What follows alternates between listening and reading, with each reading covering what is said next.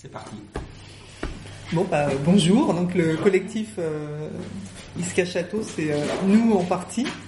Donc, euh, Iska Château, ça veut dire euh, un mot qui se rapprocherait de solidarité. Euh, ensemble, euh, on est plus fort dans la langue somali, qui est la langue qu'on parle en Somalie. On a fait ça avec un copain somalien et on lui avait demandé un terme qui évoque un peu ça et puis voilà, il nous a trouvé ce nom-là. Voilà. Donc, euh, bah, on va, je vais vite fait vous présenter dans quel cadre euh, on a fait euh, ce bouquin.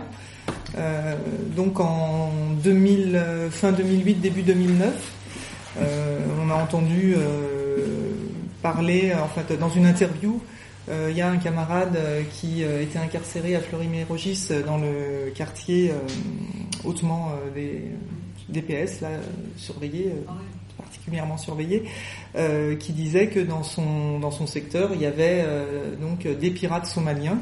Et nous, en lisant cette interview, ça nous a euh, interpellé. On s'est demandé ce que faisaient des Somaliens à Fleury-Mérogis. Et à partir de, ce moment-là, on s'est on s'est intéressé justement à l'histoire de la piraterie en Somalie et on s'est aperçu que il y avait donc à l'époque ils étaient que six euh, somaliens qui avaient été capturés par l'armée française euh, dans le golfe d'Aden et qui avaient été euh, ramenés sur le territoire français pour être emprisonnés et, et jugés. Et comme il y avait des procès, on savait qu'il allait y avoir des procès qui étaient en cours à cette époque-là, ces Somaliens étaient encore en détention provisoire. On a commencé à aller au procès et à faire un, débat Mm, dans un, dans un local, euh, local bibliothèque qui se trouve euh, à Bagnolet dans le 93 autour de cette question. Et euh, dans la salle, il y avait euh, donc un éditeur, il y a un camarade de l'insomniaque qui est éditeur qui était là et qui nous a dit bah, tout ce que vous avez raconté sur euh, sur la Somalie, sur euh, pourquoi la politique de la France, pourquoi il y a des pirates somaliens euh, qui sont incarcérés en France, ce serait bien d'en faire d'en faire un livre. Donc à partir de ce moment-là, euh, voilà, on, on, a fait un livre. C'était plus compliqué finalement de faire un livre que juste de faire un débat. Et ce livre, euh, surtout, bah, il nous a servi donc à euh, populariser, enfin en tout cas à informer euh, sur cette, euh, sur, sur, sur ce problème, sur, la situation des Somaliens, sur la situation en Somalie, et aussi à collecter de l'argent pour envoyer pour envoyer pour continuer aux gars qui étaient en prison parce que comme on va le voir en fait ils se sont retrouvés 22 ah bah, sans rien en prison comme plein de gens mais en plus là à des milliers de kilomètres de leur pays de tout contact de leur famille et euh, donc ça nous a servi à envoyer euh, à envoyer euh, des mandats pour qu'ils puissent continuer qu'on a complété en faisant des concerts donc là en fait, Bagael il va d'abord présenter la Somalie, un peu ce que les territoires somalis, parce qu'on va voir qu'on parle de la Somalie, mais qu'en fait il y a euh, des Somalies.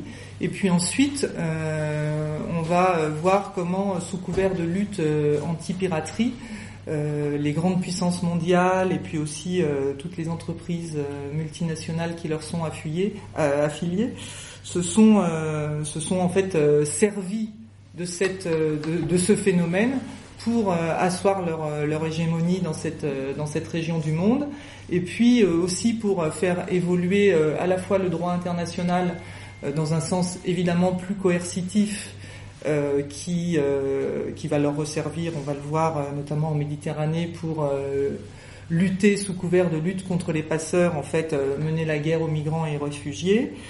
Euh, comment ça a fait évoluer aussi toutes les législations nationales, parce que dans beaucoup de pays du monde, ils se sont servi de la piraterie en Somalie pour faire évoluer les législations nationales euh, contre la piraterie, des législations qui, pour la plupart, dataient du 19e ou du 18e siècle. Et puis aussi euh, faire de cette région du monde tout un terrain d'expérimentation pour des technologies de maintien de l'ordre et, de surveillance. Et puis ensuite, on finira euh, par raconter plus spécifiquement euh, les procès qui se sont déroulés euh, en France, euh, puisqu'on a assisté à plusieurs d'entre eux, et aussi euh, la situation des pirates incarcérés et leur situation quand ils sortent quand ils sortent de prison et qui se retrouvent en fait sans papier et, dans l'impossibilité de retourner en Somalie pour ceux qui le souhaiteraient. Mais avant, donc, on va présenter les Somalies et cette région du monde parce qu'elle n'est pas, elle est pas très connue. Donc on est là jusqu'à ce soir, ça? Voilà. On est déjà venu à la griffe, donc c'est la deuxième fois. Là, c'est euh, réactualisation. Le livre était déjà sorti avec la même couverture euh, bleue. On est venu il y a peut-être il y a deux ans, quelque chose comme ça. Mm. Là, il a été réactualisé avec les derniers procès. Donc, euh, on a simplement rajouté tout ça en annexe pour ceux qui avaient déjà vu la, la première version. Euh, voilà, on a rajouté une 60-70 pages en plus en annexe. Avec les nouveaux procès et plus particulièrement des pages sur la situation dans les prisons, en tout cas dans les tôles de la région parisienne. Alors je vais vous distribuer une carte, hein, on va faire comme à l'école, et puis après je vais ramasser, je vais, je vais vous demander de regarder ça, je vais poser des questions après. Et puis, donc vous pouvez la garder cette carte. quelquefois on projette, mais ça permet de visualiser un peu... Dans quel cas la police française peut arrêter des gens et les rapatrier en France pour les en prison, en Somalie C'est des internationales qui sont C'est ce qu'on va voir en fait. Au début c'est dans les eaux internationales, mais la législation euh, qui, a été, euh, qui a été mise en place par l'ONU a permis d'aller beaucoup plus loin et de les interpeller sur le sol somalien. Après que, après ait présenté euh, les Somalies, on va, on va justement voir euh, comment le, cadre législatif international permet, euh, permet un peu tout et n'importe quoi dans cette région du monde. Alors, euh, donc l'idée du contexte, déjà voilà du, territoire, donc c'est c'est le golfe d'Aden, on est bien d'accord. C'est voilà, c'est la, moitié du trafic des hydrocarbures du monde entier. C'est 40 euh, à 50 super tankers euh, pétroliers, etc., qui passent qui passent dans cette région. C'est l'entrée donc euh, vers le débouché vers le canal de Suez au, bout de la mer Rouge. C'est un point donc hautement stratégique où tous les coffres-forts, les grands, bateaux passent passent au large. C'est donc la, Somalie, on est sur sur cette corne est de l'Afrique. Euh, vous avez donc l'intérêt de la carte, c'est pour montrer un peu la, complexité somalienne. Alors on va retrouver les frontières, euh, vous voyez classiques euh, post post coloniales. Euh, ça a été colonisé, mais très très peu par les Anglais et par les Italiens. C'était surtout les côtes qui les intéressaient, mais moins l'intérieur des terres. Donc à peu près le nord aux Anglais, le, le sud, le sud-est aux Italiens. Ces trois entités, euh, la Somalie, c'est le Somaliland euh, que vous voyez euh, que vous voyez au nord, qui est indépendant, non reconnu internationalement, mais qui réclame, enfin qui se déclare indépendant. À la suite de la chute de Siad Barre en 91, d'une période autoritaire, le Somaliland a pris son, son indépendance. Le Puntland, c'est une des régions donc de point de départ. Euh, et euh, là où on va, euh, comme on va parler de la piraterie, c'est c'est un point de départ et un point, le point important culminant de la piraterie. Donc le Puntland, vous voyez, c'est tout le, Alors lui, c'est un État semi-indépendant qui lui demande plutôt un État fédéral somalien, demande pas une indépendance complète. Mais au Puntland, on va trouver un président, un premier ministre, un gouvernement, etc. Dans ces États-là, on va retrouver aussi des structures euh, autonomes. Et puis Mogadiscio, euh, qui ne contrôle presque que lui-même, euh, avec voilà un président assez fantoche, une les Shebabs dont, on entend parler, c'est plutôt sur la, sur le à l'intérieur des terres, à l'intérieur de Mogadiscio, c'est vers la frontière du Kenya ou de l'Éthiopie. Euh, on voit la place de l'Éthiopie, le territoire de l'Ogaden aussi qui est discuté. Toutes les frontières évidemment sont, euh, sont discutées, sont disputées entre le Somaliland et le Puntland. Euh, et puis euh, sur les États derrière, Éthiopie, Kenya, qui ont des aussi sur la Somalie. accès à la mer pour les, pour les uns importants comme l'Éthiopie, le Kenya aussi pour avoir un accès possible aux ressources sur, sur sur cette frontière aussi qui est disputée. C'est que 10 millions d'habitants, c'est un tiers de la population somalienne qui est en détresse alimentaire, c'est 2 millions de, euh, de, réfugiés aussi à travers le monde, beaucoup en Éthiopie, beaucoup au Kenya. C'est euh, le Kenya aussi euh, accueille aussi les plus riches des, Somaliens, les, politiques somaliens aussi. On se retrouvait plutôt vivre au Kenya que que vivre à Mogadiscio.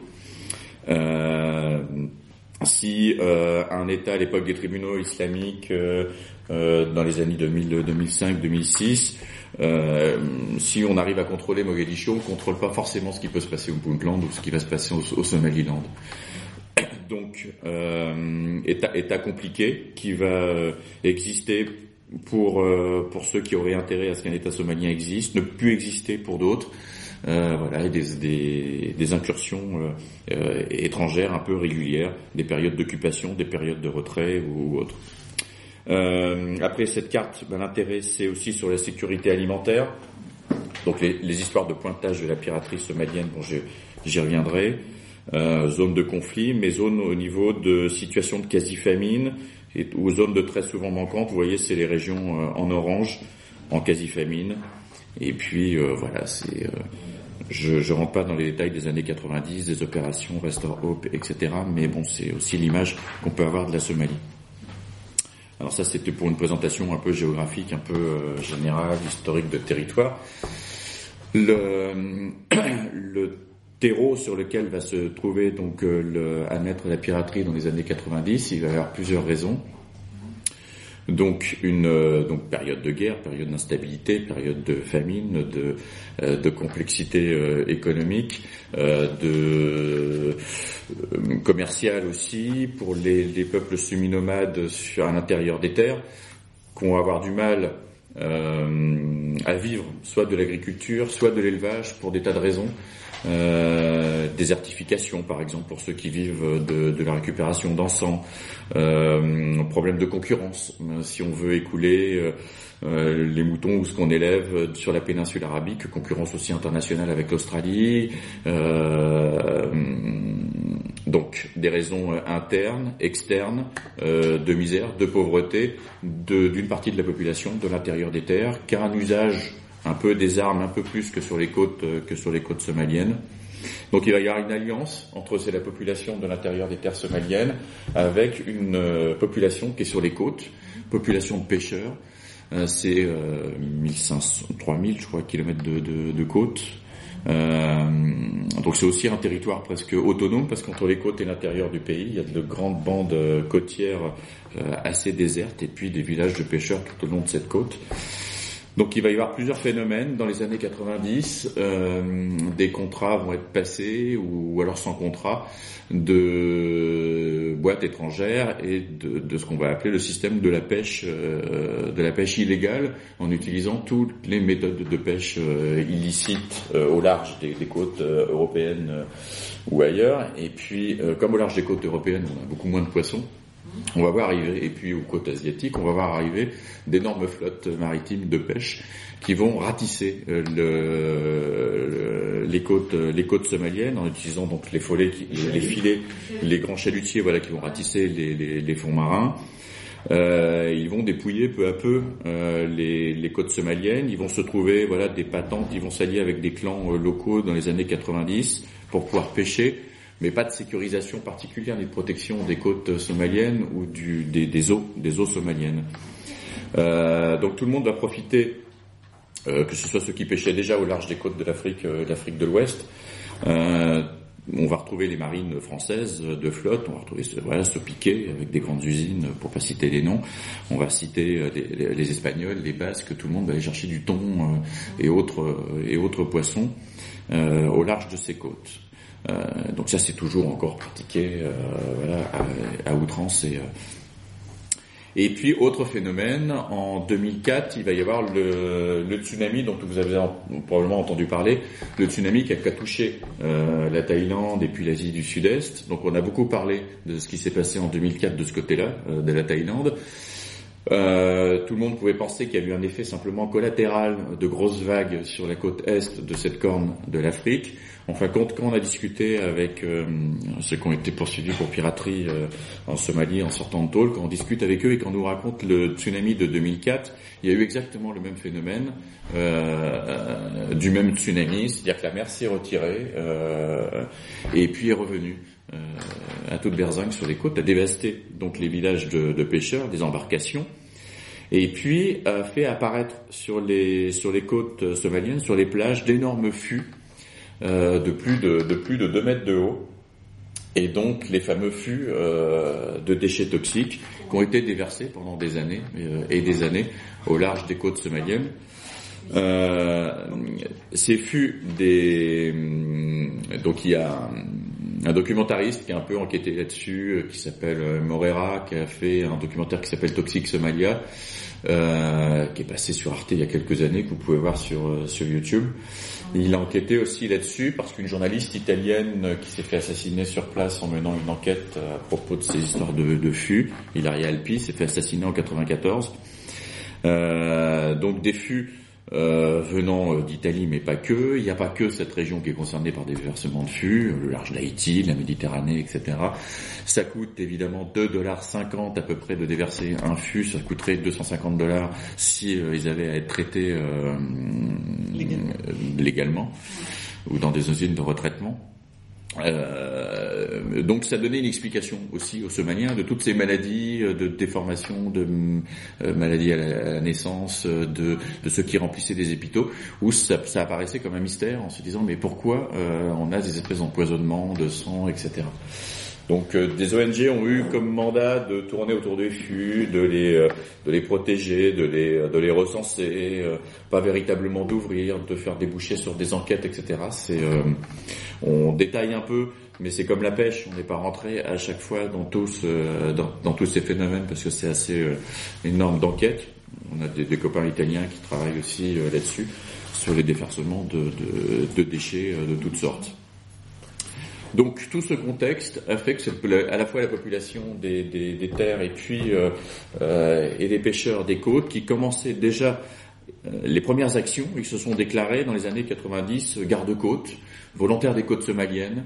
Euh, ils se sont intitulés comme ça et ils ont commencé par s'attaquer avec des petites embarcations, avec leurs skiffs, euh, s'attaquer aux, aux, bateaux de pêche et aux bateaux qui déversaient les fûts de, de déchets toxiques. Euh, donc la piraterie a commencé sur ce terrain-là, dans ce contexte-là, en le revendiquant euh, clairement, en disant nous, on vient nous polluer, on vient piller euh, nos, nos, mers, et puis c'est pour nous, de toute façon, une seule source de revenus possible. Euh, donc il y avait une vieille tradition aussi euh, dans la littérature, etc., de, de, de, de piraterie euh, et dans, la, dans, les traditions orales aussi. Il y a quelque chose qui revient voilà, dans, la, dans la poésie somalienne, un terme somalien aussi, Burkat Badet, les brigands des mers, etc. C'est aussi dans un contexte aussi euh, voilà de ce lieu, de la mer Rouge, du golfe d'Aden ancien et de pratiques de pratiques anciennes remises à l'ordre du jour. Donc euh, une alliance euh, après des actions euh, des actions au départ pas très éloignées des côtes et puis de plus en plus éloignées avec l'utilisation de bateaux de pêche capturés qui deviennent des ports d'ancrage un peu plus au large avec des réserves de carburant, avec ce qu'on appelle les bateaux mers avec des réserves de nourriture permettant d'aller beaucoup plus loin sur les attaques, parce que des attaques assez périlleuses, euh, sur des années, on pouvait noter 200 à 300 morts euh, sur des actions de piraterie n'ayant pas, pas débouché sur un succès parce que prendre un bateau est souvent la seule euh, euh issue et euh, la seule garantie de succès, parce que revenir sur les côtes après avoir dépensé euh, pas mal de carburant, ça se, voilà, c'est c'est assez hasardeux avec une mer souvent agitée. Il faut, voilà, c'est ça se une, des pratiques sur certaines saisons, pas toutes les saisons. Euh, 200 300 morts côté, côté, côté pirate, pirate. somalien. Euh, peu d'argent, euh, des, des, des, commanditaires euh, à terre, euh, amenant des financements pour les opérations, et puis on s'intéresse pas aux, aux, cargaisons, mais aux équipages, aux équipages qu'on fait prisonniers et qu'on leur rend voilà, sous forme de rançon. Et toute une organisation se met en place avec une redistribution aussi de, de l'argent, avec un, avec euh, toute une hiérarchie, euh, comme n'importe quelle entreprise. Euh, le premier qui va monter à bord, qui prend le plus de risques, va toucher plus que, que l'autre. Celui qui parle un peu anglais, qui est étudiant et qui galère à l'université de, de Bossasso, bon, on a besoin de quelqu'un qui parle un peu anglais. On a besoin pour écoper, pour faire à manger à bord. On a besoin, on va recruter comme ça des équipages. Et ceux qu'on a rencontrés sur Paris, c'est des équipages qui sont recrutés comme ça pour l'occasion et pour une ou, voilà, ou deux opérations. Euh, beaucoup d'opérations et pas véritablement des professionnels à chaque fois sur les équipages euh, recrutés.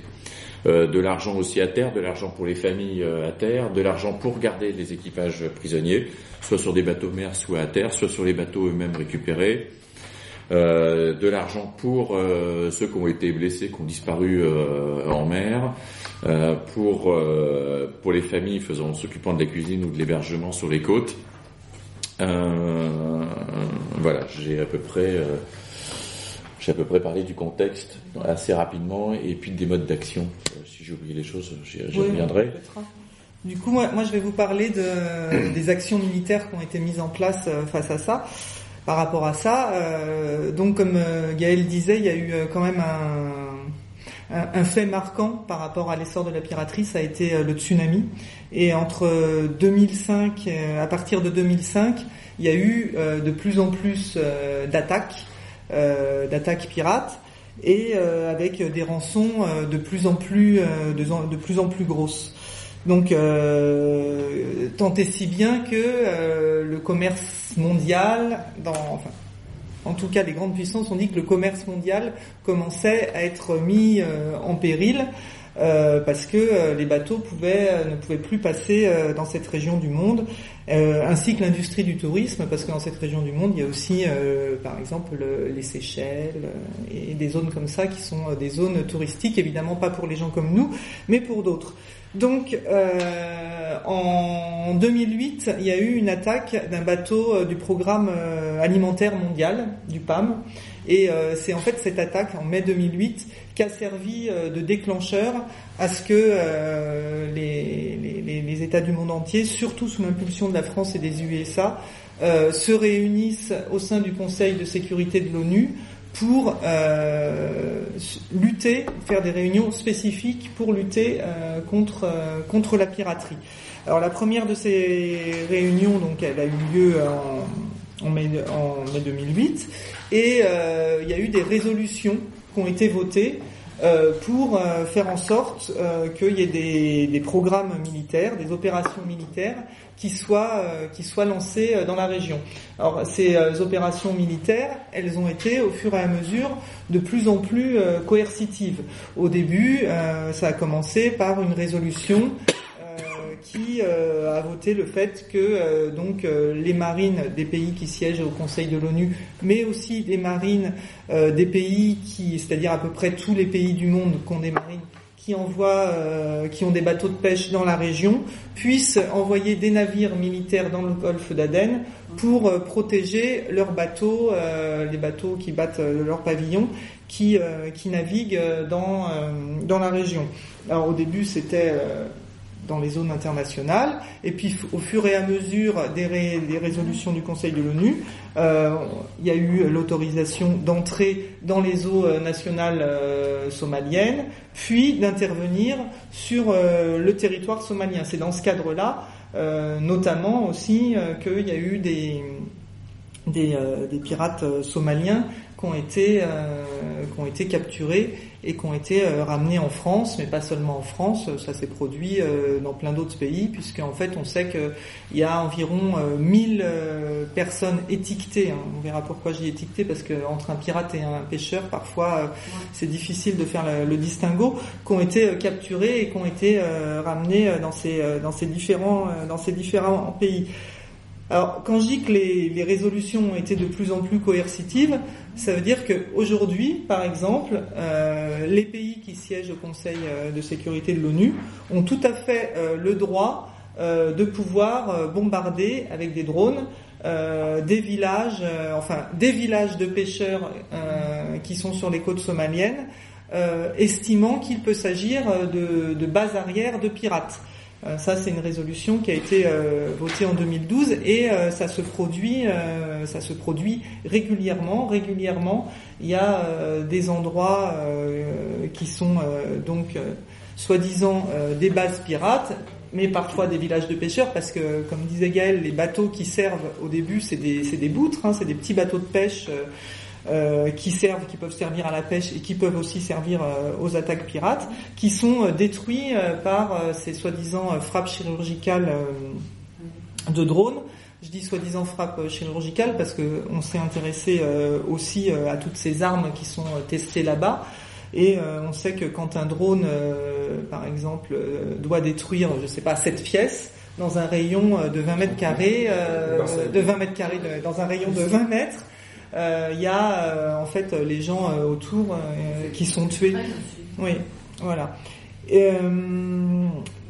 y a eu aussi donc différentes opérations qui sont qui sont menées là-bas, ce qui fait qu'en fait, si on va dans le golfe d'Aden, euh, y a, euh, on a toutes les chances, beaucoup plus de chances de croiser des navires militaires que de croiser en tout cas des pêcheurs somaliens ou, euh, ou des soi-disant pirates somaliens, puisque par exemple la France jusqu'au mois de décembre escortait avait, militairement tous les navires de pêche. Donc les navires de pêche, ce piquet ou autres, toutes les flottes de pêche qui sont envoyées là-bas sont étaient alors pourquoi je dis était, escortés par, euh, par des bâtiments militaires et euh, la plupart euh, des autres pays d'Europe, mais aussi l'Iran, le Japon, enfin beaucoup beaucoup de pays du monde font de même.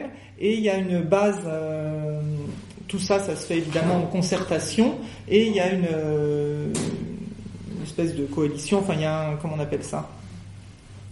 Un commandement, voilà, un commandement, une coordination qui coordonne ces différentes, euh, ces différentes marines militaires pour qu'ils se tirent pas dans les pattes, mais qu'ils agissent ensemble contre euh, ce fléau qui a été déclaré, euh, qui a été déclaré mondial.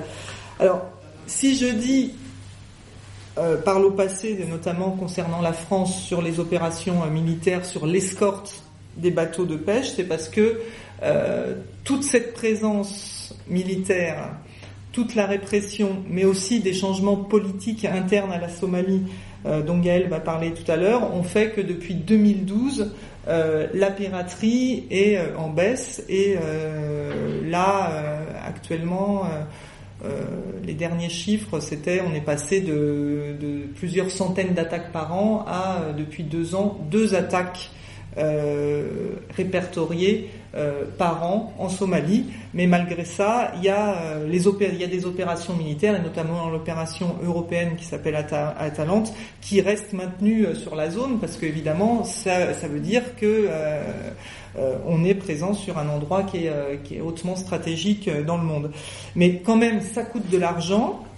Et comme vous le savez bien, il y a d'autres endroits du monde où on veut asseoir une présence. Donc euh, l'État français a là en décembre déclaré euh, que euh, les marines françaises allaient, la marine militaire française allait arrêter d'escorter les bateaux de pêche et qu'il allait falloir que les bateaux de pêche fassent appel aux EPM, c'est-à-dire aux boîtes privées, à des euh, boîtes, euh, des boîtes de, enfin de mercenaires en tout cas, on va appeler ça comme ça, pour pouvoir euh, se faire se faire protéger et que ça allait plus être les militaires français. Mais les marines, les marines militaires restent quand même sur place, pas pour escorter les bateaux de pêche, mais pour coordonner, mais de façon moins nombreuse. Il y a aussi l'opération de l'OTAN qui s'appelait Ocean Shield, qui était euh, sur place, qui a dit qu'ils arrêtaient d'être dans le golfe d'Aden pour se redéployer en mer Noire pour surveiller euh, la Russie et en Méditerranée contre, contre les trafiquants d'êtres humains. Parce que tout à l'heure, quand on va parler des mesures juridiques qui ont été prises, on va voir que ce qui se passe dans le golfe d'Aden, à savoir cette coordination internationale pour lutter contre la piraterie, c'est ce qu'ils essayent de mettre en place en mer Méditerranée pour lutter contre, euh, les passeurs qui sont un peu les figures du mal qui sont en train de remplacer euh, au niveau de la mer les, euh, les pirates. cette histoire d'escorte, d'escorte faite par des boîtes privées, c'est quelque chose qui vont monter sur des bateaux, c'est quelque chose qui a été permis par par la lutte contre la piraterie, puisqu'en fait en France a été élaboré et voté une nouvelle loi permettant euh, de pouvoir euh, de pouvoir mettre des, des entreprises euh, EPM ça veut dire oui. c'est pour les équipages de protection de protection embarquée ouais. Alors le en, termes de bénéfices pour les marines, pour les marines du monde entier, euh, il n'y a pas une chute particulière. Il y a toujours eu l'intérêt de passer dans cette région et pas de contourner l'Afrique. Et vu le prix de la revente de la marchandise, etc., l'augmentation des tonnages, donc qui font que les navires aussi ont été obligés de ralentir, le très très peu d'équipage sur sur chaque navire, euh, réduisant aussi les possibilités, les, possibilités de sécurité de ces de ces navires. Mais il y a toujours eu un intérêt, malgré les rançons euh, assez, assez, fortes qui ont été payées euh, par, les, par les armateurs, il y a toujours eu l'intérêt d'emprunter cette voie. Euh, les armateurs, les constructeurs, qui ont sécurisé euh, les navires en construisant des, des, donjons internes, les compagnies d'assurance, les cabinets d'avocats, beaucoup se sont retrouvés avec cette histoire de piraterie en disant voilà, après tout, ça nous dérange pas plus que pas plus que ça. Les, les marines euh, internationales ont protégé effectivement les, les, les, bateaux de pêche où ça dérange pas, enfin sur Thalassa ou sur d'autres euh, documentaires ou à la télé, etc. On voit systématiquement des bateaux de pêche où on se demande ce qu'ils foutent là, des Espagnols, des Tonniers ou etc. français, et on voit euh, que sur ces que sur ces bateaux sont embarqués des militaires euh, des différentes euh, marines internationales, et personne se pose trop de questions sur ce que, qui sont ces pirates, qu'est-ce que c'est que cette histoire et pourquoi les bateaux de pêche sont là. Alors, les marines ont privatisé aussi leurs propres leurs propres services, mais il y avait effectivement toutes ces toutes ces toutes ces boîtes de de sécurité. Euh, alors anglo-saxonne complètement légale, puisque le système anglo-saxon a légalisé depuis longtemps euh, toutes ces entreprises. Par contre, en France, ça a toujours été fait un peu tâche. Donc effectivement, tu dis voilà mercenaire ou machin ou mec pas très clair ou ancien euh, DGSE, ancien GIGN, ancien euh, commando marine, etc. On va trouver des anciens parce qu'on est rapidement ancien euh, dans l'armée, euh, dans la marine parce que les retraites sont assez euh, tôt, pas comme tôt, ouais. On peut cumuler après sa retraite militaire et puis un autre travail. Et puis, et puis après tout, pourquoi être simplement un ancien? Puisque ça peut permettre de continuer de faire du renseignement ou des opérations sur place. Voilà, on travaille un peu pour la France, on peut peut-être s'y retrouver au niveau privé. Donc certaines entreprises françaises Secopex, Galis, euh, des trucs euh, pas très clairs, ont, des, euh, ont pris par exemple récupérer une navette de la douane française pour proposer des services, des services privés, mais en étant toujours euh, voilà sur borderline, sur le sur la légalité, en disant bon nous on n'est pas dans l'escroquerie, on vous propose un armement létal, on n'est pas dans le non létal, on est clairement là-dessus, on est sur la légitime défense, on se fait attaquer, etc. C'est notre cadre juridique, c'est la légitime défense. Euh, on désingrera qui vous voulez, euh, voilà, vous inquiétez pas. Et, euh, et donc effectivement, dans un contexte où la piraterie euh, va diminuer pour un contexte interne, c'est-à-dire que je ne vais pas trop rentrer dans les détails, mais dans les années 2000, 2012-2014 arrive un nouveau président au Puntland euh, d'une bourgeoisie expatriée, euh, que l'argent euh, de la piraterie et puis de l'argent de l'étranger est réinvesti au Puntland. D'une manière interne et pas par atalante, la piraterie va cesser assez rapidement. Il va y avoir une tentative de contrôle, un recensement de tous les pêcheurs en disant on va tous vous euh, vous recenser, on saura qui est pêcheur, qui fait quoi. Puis maintenant vous arrêtez euh, la piraterie. Ça a servi aussi des intérêts de l'État du Puntland. Un recensement biométrique. Un recensement biométrique des pêcheurs. Ça a servi aussi d'arroser aussi l'État du Puntland en disant voilà nous on a de la piraterie, il faudrait nous aider par des fonds internationaux, financer des boîtes de sécurité, une une une protection du littoral, où quelquefois les mecs se sont retrouvés pirates alors qu'ils étaient euh, payés par l'État du Puntland. Enfin bon, voilà, il y a eu des situations assez complexes. Mais à, ce moment-là, en 2014, le gouvernement Hérault décide de légaliser ces boîtes de sécurité françaises. Aujourd'hui, on peut légalement ouvrir une boîte de sécurité. Ça crée de l'emploi. Je me rappelle plus combien euh, ah, si, si, oui, ça a créé de l'emploi. D'emplois donc ça va créer de l'emploi. C'est des salaires pas, pas ridicule, hein, de 8 000 à 13 000 euros euh, par mois pour, euh, pour, euh, pour les gars après avoir quitté, donc c'est pas... Et donc on, on, on, lisait dans la presse en France quand le quand l'article est quand quand il y a eu quelques, quelques articles dans la presse en France qui sont passés là-dessus, mais il y a eu tout un lobbying euh, que le gouvernement Sarkozy n'a pas, pas allé jusqu'au bout, alors qu'il a essayé de faire profiter euh, voilà, ces boîtes de sécurité en Libye ou ailleurs. Et donc en 2014, voilà, ces boîtes deviennent légalisées. Et puis l'armement non létal aussi, euh, entre parenthèses, oui, non, euh, non létal qui s'est qui s'est développé avec une imagination, assez débordante. Euh, donc canon à eau, euh, barrières électrifiées. Je parlais des équipages des marines marchandes, mais dans ces cas-là, on met des mannequins. Euh, on met des faux de mannequins euh, sur le pont, comme ça, ça fait croire qu'il y a du monde, qu'il y a du monde à bord. Canon à son. mutilants et autres, donc bah, l'électrification c'est du 9000 volts ou du les, euh, les canons à son aussi, euh, c'est, euh, je me rappelle plus, on, dé, on, détaille un peu les choses. Qui sont utilisés aussi dans les opérations de maintien de l'ordre de plus en plus. Les lasers aveuglants. Oui, alors ma, nouvelles armes aussi, on se rend compte que on en a discuté sur le sur le sur l'armement. Et, à Saint-Étienne avec Vernet Caron, on était on était au forum et on a discuté de ça et on venait juste d'avoir un peu aussi cette information. C'est-à-dire que Fred va tout à l'heure parler de ce territoire d'expérimentation euh, qui, qui, peut être la Somalie, mais le dernier truc, c'est le laser de dissuasion et d'interpellation, le LDI. C'est une petite fabrique à Plohermel. C'est comme Pont-de-Buis qui fait tous les gaz en tout genre en Bretagne, à Plohermel. Donc il y a cette petite entreprise qui crée ce laser aveuglant et mutilant qui est testé, qui a été testé sur les pirates euh, somaliens, sur les pêcheurs n'importe qui, et euh, qui a été euh, réutilisé contre les migrants à Calais, et qu'on verra peut-être un de ces quatre euh, voilà, sur les manifs dans la gestion euh, des mouvements sociaux. Dans un cadre légal. Alors, alors Calais, voilà, Calais, voilà, Calais sur le cadre légal, voilà, on n'en sait, on n'en sait trop rien. Dans quel cadre ils ont fait ça? Mais ils en ont peut-être eu marre qu'on leur balance des petits, petits lasers euh, aveuglants euh, aussi quelquefois sur les manifs en se disant mais pourquoi nous on n'aurait pas un truc euh, plus puissant? Mm. mais voilà il y a, y a, donc ça ça sert pour beaucoup un peu euh, un peu à tout ça voilà sur le cadre sur le cadre privé là c'est pareil on en s'intéressant à cette piraterie, à, ces gars arrêtés et puis transportés en France, on va découvrir énormément de choses aussi. On pourrait aussi faire tout un bouquin sur les sur les boîtes de sécurité euh, euh privées et autres.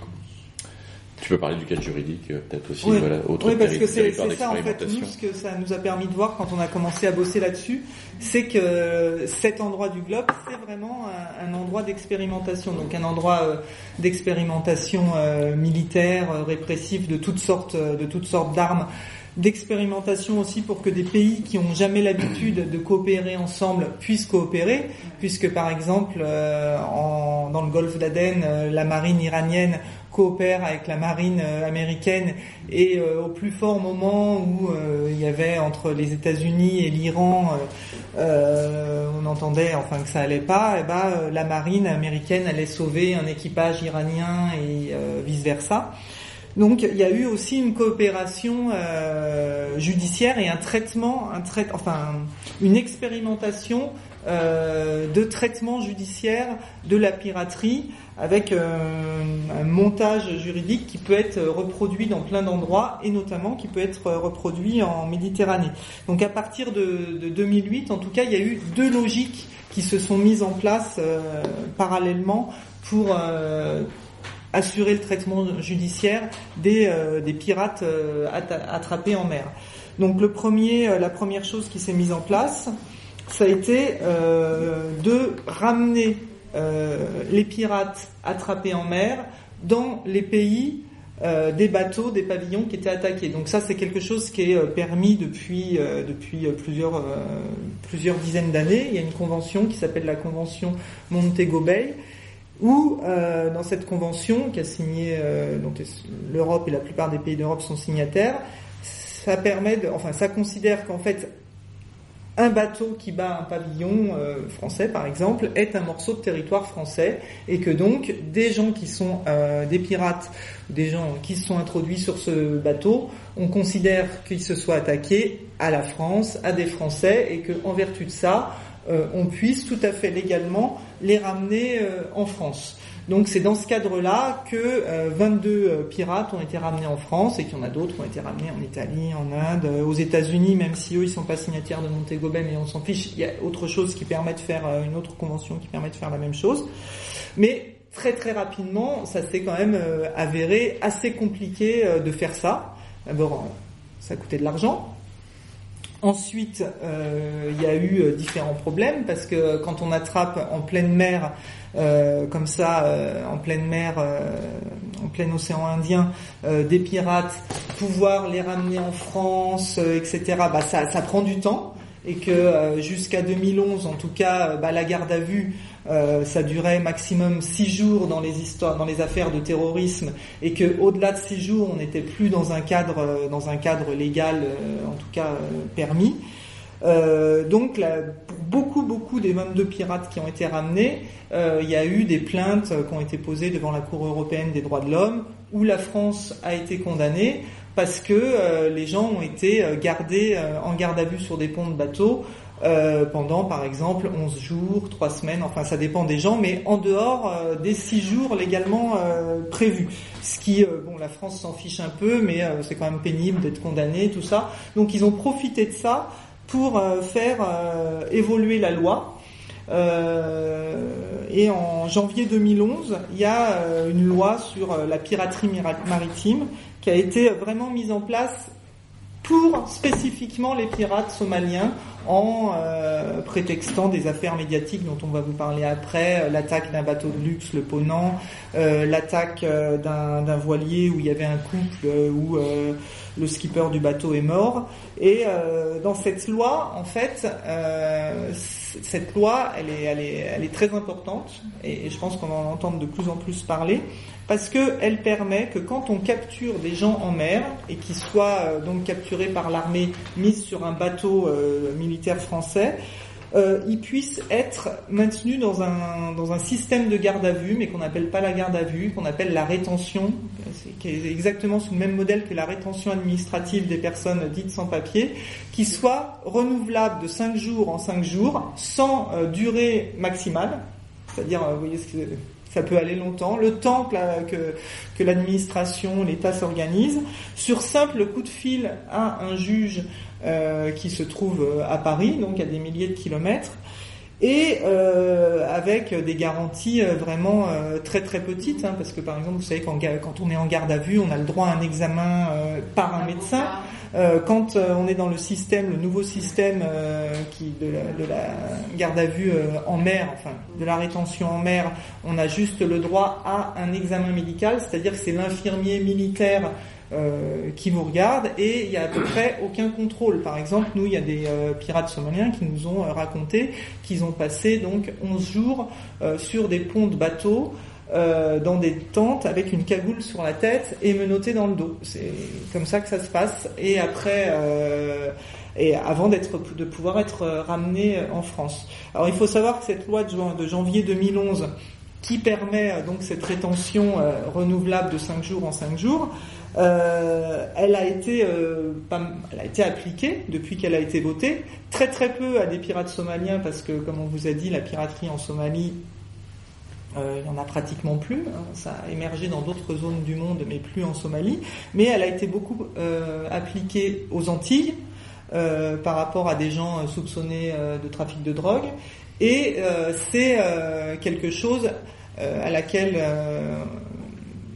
les plusieurs États au niveau de l'Europe pensent pour mettre en place en Méditerranée quand ils capturent, enfin quand ils capturent, quand ils arrêtent des bateaux transportant des personnes dites des migrants clandestins, euh, au lieu de les faire, euh, de les ramener euh, sur, sur un territoire européen, réfléchir à comment le tri entre les bons demandeurs d'asile et les mauvais, à savoir les migrants économiques, pourrait être fait directement sur des bateaux militaires, les, les, énormes bateaux qui peuvent contenir plutôt, plusieurs centaines de personnes, donc sans les ramener à terre. Et cette mesure de, de rétention garde à vue euh, renouvelable de 5 jours en 5 jours permettrait euh, de faire ça. C'est quelque chose qu'ils sont en train de à laquelle ils sont en train de réfléchir, tout comme euh, actuellement on peut attaquer sur le sol libyen des, bateaux qui sont sur des plages en les détruisant et en les bombardant, parce que sur exactement sur le même modèle que en Somalie, on peut on peut attaquer et détruire des villages de pêcheurs parce que ce serait soi-disant des pirates somaliens. Donc ça, euh, c'est comment la loi a pu évoluer en France, mais pas seulement en France, hein, en Belgique, euh, en Italie. Il y a des nouvelles lois aussi qui ont été votées ces 5-6 dernières années, spécialement par rapport aux pirates somaliens, mais on voit qu'ils peuvent s'appliquer à tout. Hein. C'est un peu comme l'histoire de l'ADN, qu'on nous a vendu euh, l'ADN pour les violeurs d'enfants, et puis aujourd'hui, quand on vole une canette, enfin j'exagère, mais quand on vole une canette de bière dans dans un supermarché, on peut se faire prendre son ADN et être fiché à vie.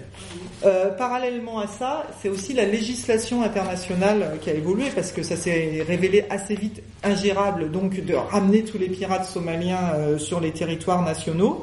Donc euh, l'ONU, mais aussi par exemple l'Union européenne, les États-Unis, ont passé des accords avec les États voisins, c'est-à-dire les, les Seychelles, l'île Maurice, le Kenya, pour que les pirates attrapés en mer puissent être directement envoyés vers ces pays-là pour être euh, jugés par euh, des euh, juridictions ayant ce qu'on appelle compétence internationale.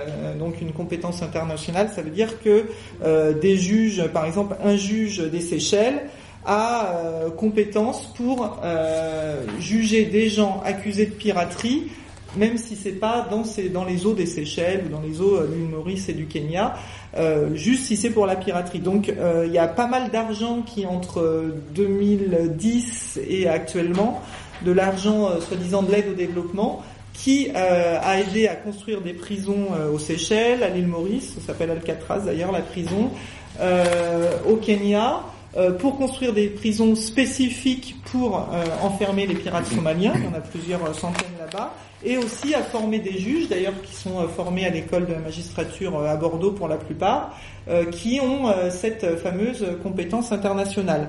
La grande angoisse en fait des pays, c'était que les gens soient, que les pirates soient ramenés en Somalie. D'abord parce qu'il fallait donner un vernis, comment dire, un vernis démocratique, à savoir que en Somalie, dans les plupart des territoires somalis, euh, la peine de mort euh, existe toujours. il y a eu une fois un pirate euh, somalien qui a été livré je ne sais plus par, par un pays européen qui ensuite a été condamné à mort.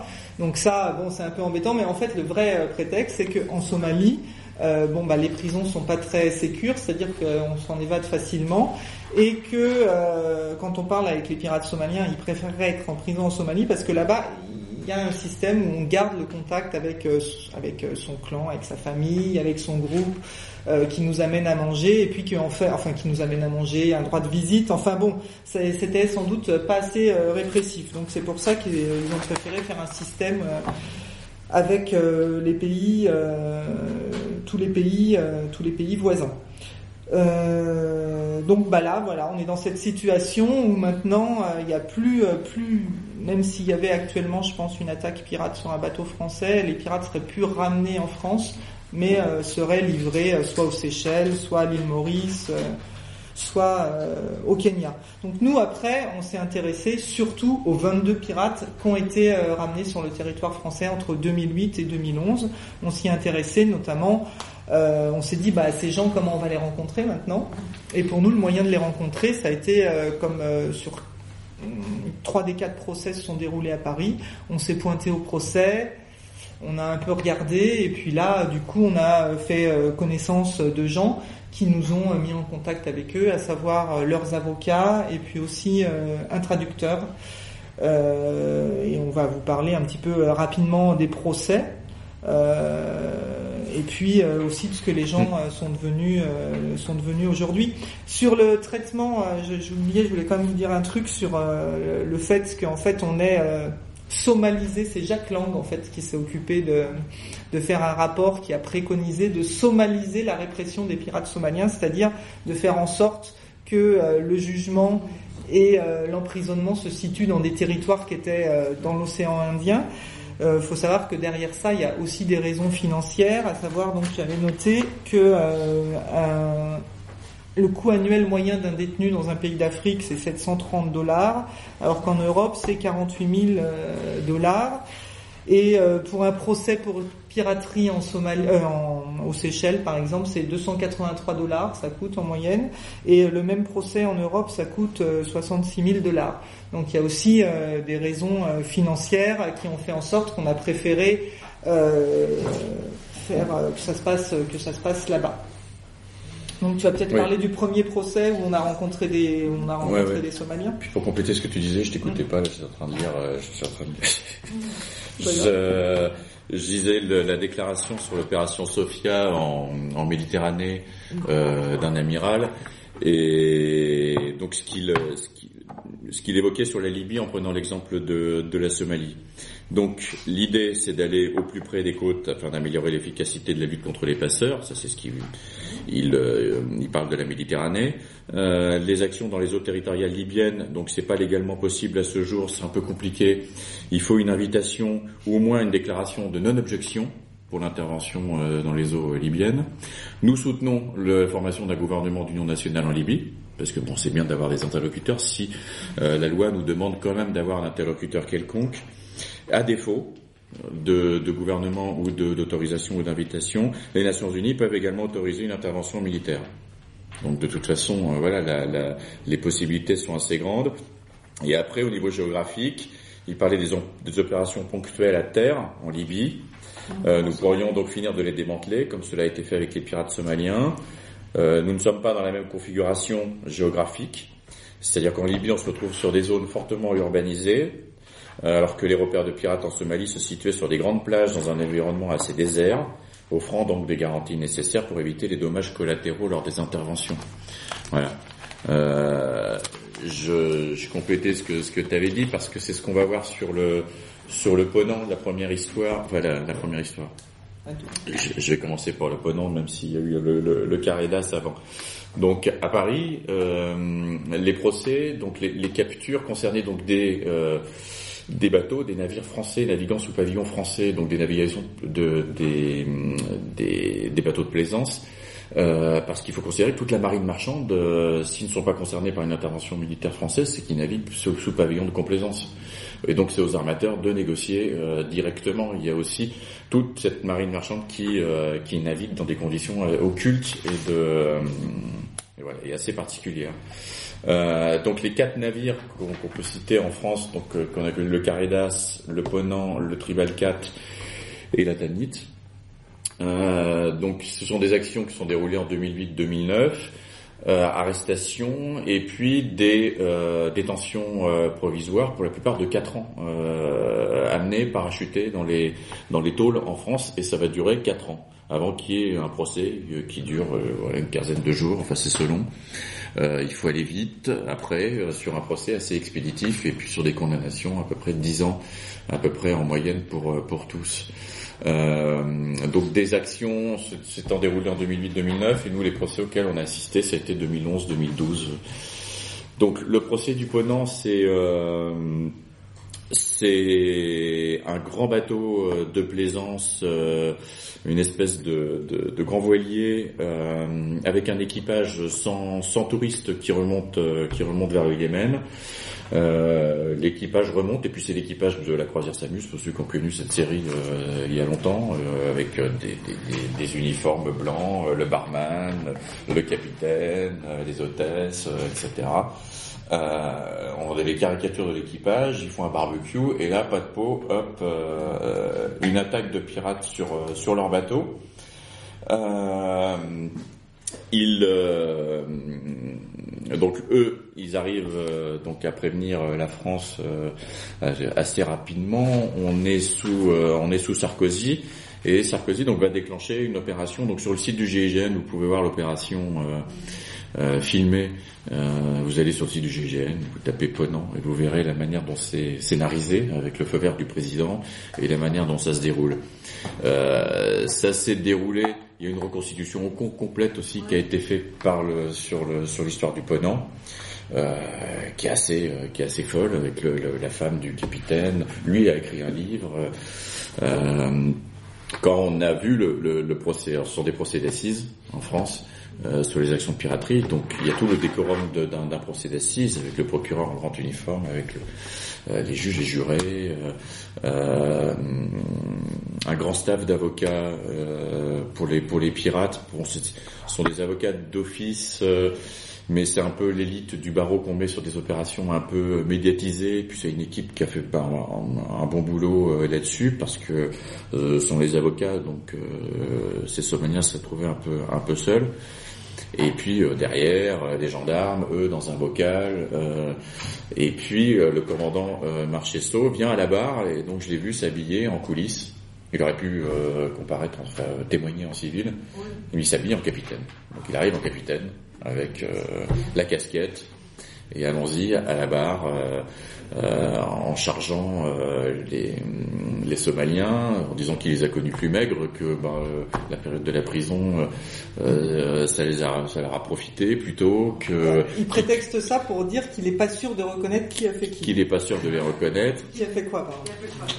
Et puis dans cette opération, euh, l'arrestation s'est déroulée, euh, s'est déroulée sur terre. Euh, ils sont partis avec la rançon sur terre dans un village. Ils ont pris un taxi et l'opération qu'on voit du GIGN se déroule avec des hélicoptères. Ils, vont se faire arrêter par des commandos en plein désert. Sarkozy à ce moment-là a pas l'autorisation du président somalien. C'est beaucoup plus tard, quand le président somalien viendra, qu'il lui demandera quand même une autorisation un peu plus formelle sur cette sur cette opération.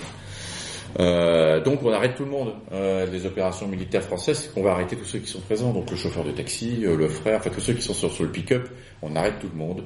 On met tout le monde en prison pendant euh, pendant quatre ans, avant qu'il y ait un procès qui démêle un peu les tenants, qui est qui, qui a fait quoi?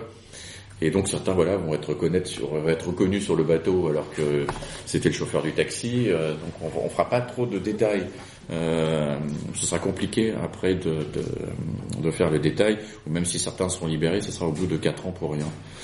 Euh, donc on va découvrir aussi pendant ce procès qu'il y a un équipage dont on n'a jamais entendu parler et euh, qu'on va découvrir euh, avec un Skype. Euh, c'est un équipage philippin qui a sous, un sous-équipage philippin sur ce bateau. Alors moins payé, payé 1400 par mois alors que l'équipage français payé 1600. que cet équipage philippin a un peu plus sympathisé avec les, les pirates somaliens en jouant aux échecs ensemble, etc. Enfin bon. Et puis et puis ce Skype, on voit on voit que on, essaie quand même de leur souffler les réponses, que ça se passe pas très bien au niveau des connexions, donc on va laisser tomber un peu euh, l'interrogatoire de l'équipage de l'équipage philippin. On va s'en tenir à l'équipage français, qui est lui qui est très remonté, qui s'est monté en partie civile pour essayer aussi d'avoir des dommages et intérêts, qui après le procès demandera à ce que ces pirates n'aient absolument pas le statut de réfugié politique en France. Ils feront circuler une petite pétition en Bretagne euh, qui tournera un peu en ligne. Euh, euh, là-dessus. Euh, donc, euh, procès assez caricatural du Ponant. et puis, autre procès, celui du Caridas, qui est un couple là qui est sur une autre attitude que décide pas particulièrement de, poursuivre, mais c'est l'État français qui va décider de poursuivre. Euh, il va y avoir un premier procès et puis un appel. Euh, ce couple va vouloir serrer la main aux, aux, Somaliens avant de commencer de parler en disant peut-être qu'on va dire des choses qui vont pas vous plaire ou des choses comme ça, mais on voulait euh, dire que bon voilà vis-à-vis de vous on a n'a pas grand chose. Voilà c'est cette on s'est retrouvé embarqué dans une histoire comme ça que à un moment ce couple français bah, pendant l'action de, piraterie euh, il va y avoir une tempête et euh, au cours de cette tempête, un pêcheur va être secouru par les pirates et va être euh, monté à bord du, bateau du, du, Caridas. Que quand l'armée française va intervenir sur le bateau, le couple précise que ce, ce gars est un pêcheur qui a absolument rien à voir avec l'action de piraterie. Euh, l'armée française fera pas de détails, on embraquera tout le monde et lui, il sera libéré et innocenté et libéré. Il, est aujourd'hui dans des démarches de procédure de demande de, euh, remboursement d'indemnité euh, voilà, que, les avocats demandent pour lui.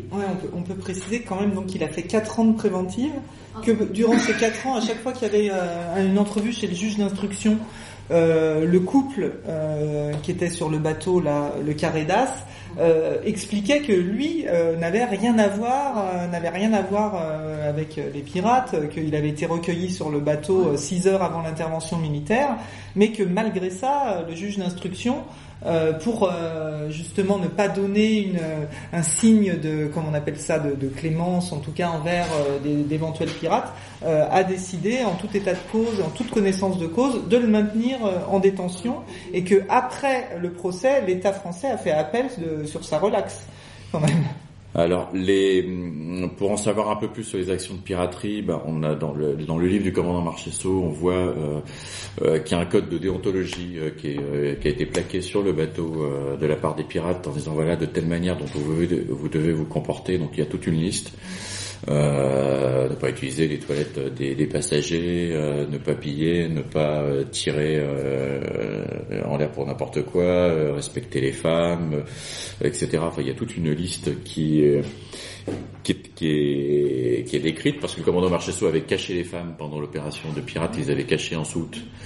Euh, et à un moment donné, il n'y avait plus rien à manger, elles avaient vidé, euh, sifflé toutes les... Ah, parce qu'ils avaient caché en soute qu'avec de l'alcool. En fait. Avec les mignonnettes euh, des bars, il n'y avait plus rien. À un moment, les femmes apparaissent à bord, donc euh, vous imaginez la type de pierre, mais c'est quoi ce délire Qu'est-ce que vous avez fait? Donc ça crée de l'énervement que l'armateur, c'est un des plus gros armateurs euh, CMA CGM CMS CGM ouais. CMA CMA CGM qui est un des plus gros armateurs, le premier armateur français qui lui va négocier aussi, euh, qui va essayer de gratter la rançon.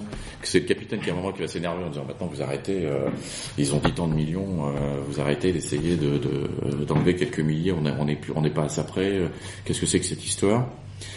Que que pour le Caridas, enfin, pendant le Ponant, il va y avoir une deuxième attaque de pirates d'un autre groupe qui va attaquer le bateau. Euh, voilà, on est aussi dans des flottements. Euh, faut pas croire que ces opérations à chaque fois elles sont très bien organisées, très bien contrôlées entre la terre et la mer. Que euh, à un moment l'équipage du, du Ponant va se dire bah nous on, on, aime plutôt bien le premier équipage de pirates qui nous a pris en pirate. On, espère que c'est eux qui vont gagner parce qu'au moins ceux-là on les connaît. Les autres qui sont en train d'attaquer aussi ceux-là on les connaît pas. Euh, pour le Caridas, il y a aussi un pour problème. Le, pour le Caridas aussi, euh, à terre, on leur dit euh, vous amenez l'équipage à terre. Eux refusent en disant mais c'est des vieux, ils ont des médicaments à prendre et tout. Non non, on les amène pas à terre parce que pour l'instant c'est pas assez bien organisé à terre. Donc nous on continue en mer. Donc ça va énerver ceux qui sont à terre en disant non non mais vous faites n'importe quoi. Donc ils ont continué à naviguer en mer. Euh, et puis, euh, et puis au cours des procès, donc l'État français va estimer qu'ils n'ont pas été assez condamnés lourdement. On va refaire appel dans une chambre euh, ailleurs, en Seine-et-Marne. Au cours de l'appel, moi j'y suis allé. Évidemment, avec toutes ces années de détention, on y reviendra. Euh, il y en a qui développent des, des, des problèmes psychiatriques assez euh, assez intenses vu le déracinement et les, univers dans lesquels ils vont être, euh, ils vont se retrouver en, en détention, ils vont avoir quelquefois à subir des opérations dont, ils ignorent tout, des opérations médicales ou des choses comme ça. Ils vont penser qu'on leur a pris des organes euh, à l'intérieur. Ils vont développer euh, beaucoup de paranoïa et de, choses comme ça. Et donc il y en a, un qui était absolument pas en état de comparaître. Il a fallu à la barre faire venir un psy alors que tous les rapports des, des psys étaient assez catégoriques mais il a fallu refaire une, une énième expertise. Ça s'est passé entre midi et deux, le premier jour d'audience. Euh, le psy convoqué va le voir et puis euh, voilà, après va, va, revenir en disant il est pas son état est pas compatible avec le fait qu'il suive un procès, mais par contre il est compatible avec la détention. Euh, il y a un service médico-psychologique euh, dans les dans les centrales et donc euh, et donc voilà on préviendra Fleury euh, de son état et puis euh, et, puis voilà il va être il va être maintenu. Il va être maintenu en détention. Euh, il va avoir un petit accrochage avec avec une surveillante de prison. Il va être recondamné de quelques mois en détention. Et puis on va le libérer. Et puis il va se retrouver il va partir. Il va partir en Allemagne. Euh, il va se retrouver dans un foyer et il va décapiter un, un, gars dans le même foyer que lui, un jeune Somalien, un autre Somalien, voilà, dans un délire, euh, dans une montée de délire. Il va se faire arrêter évidemment tout de suite. Euh, et euh, donc on raconte un peu cette histoire. On s'était posé la question de raconter cette histoire avec le, le, le copain somalien. Voilà, tenait Il y a eu un essai de transmission aussi, de transmettre tous les éléments en disant le parcours. Euh, L'État français est peut-être aussi euh, responsable de ce qui de ce qui a pu se passer, voilà son parcours. il va être jugé, condamné en Allemagne et aujourd'hui il est condamné en, en Allemagne. Voilà les parcours aussi de certains. Après sur les autres procès, sur les deux autres procès, euh, oui, non, sur l'histoire des parcours, oui, c'est intéressant parce que dans pratiquement chaque euh, équipage, à part euh, pour ceux qui ont été jugés en Bretagne, il y a des Somaliens qui en prison ont développé oui, ce que l'administration appelle des psychoses carcérales, où ils sont tout à fait au courant. Et, et bah, ils font rien. Enfin, ça sert à rien même de reconnaître que les gens ont des psychoses carcérales parce que même à la sortie de prison, ça donne droit à aucun euh, suivi, euh, aucun, euh, aucun accompagnement. C'est-à-dire que quand les gens arrivent au bout de leur peine, il y en a certains, bah, ils vont dans des centres de rétention pour étrangers en situation irrégulière sous prétexte que, euh, bah, enfin sous prétexte, oui, qu'ils n'ont pas de carte de séjour. Ils ne peuvent pas justifier, ils ne peuvent, ils peuvent pas justifier de leur entrée euh, sur le territoire sur français, territoire français d'une entrée légale sur le territoire français. Et justement, ça c'est euh, non parce qu'il n'y a pas de, en fait, il n'y a pas, la France n'organise pas euh, d'expulsion vers la Somalie. C'est-à-dire que dans les pirates somaliens, il y a deux catégories. En Somalie, euh, c'est, une de Il y a deux catégories. Il y en a certains qui voudraient retourner en Somalie. Par exemple, sur l'équipage du Ponant, il y a un monsieur qui était assez âgé, qui est assez âgé, 50 ans. C'est pas âgé en soi. En Somalie, c'est euh, l'espérance de vie, c'est 50 ans, donc c'est âgé. Lui, il voulait revoir sa famille, repartir en Somalie impossible. Ça a pris euh, des mois, des mois et des mois pour qu'il reparte en Somalie. Donc euh, en plus, pendant ce temps-là, il était maintenu en détention parce que euh, la, France n'organise pas. D'abord, il n'y a pas de vol entre Paris et Mogadiscio, et la France refuse d'envoyer des escortes euh, vous savez, quand il y a des expulsions, il y a toujours des escortes, c'est-à-dire des flics qui montent, euh, des flics qui montent dans l'avion.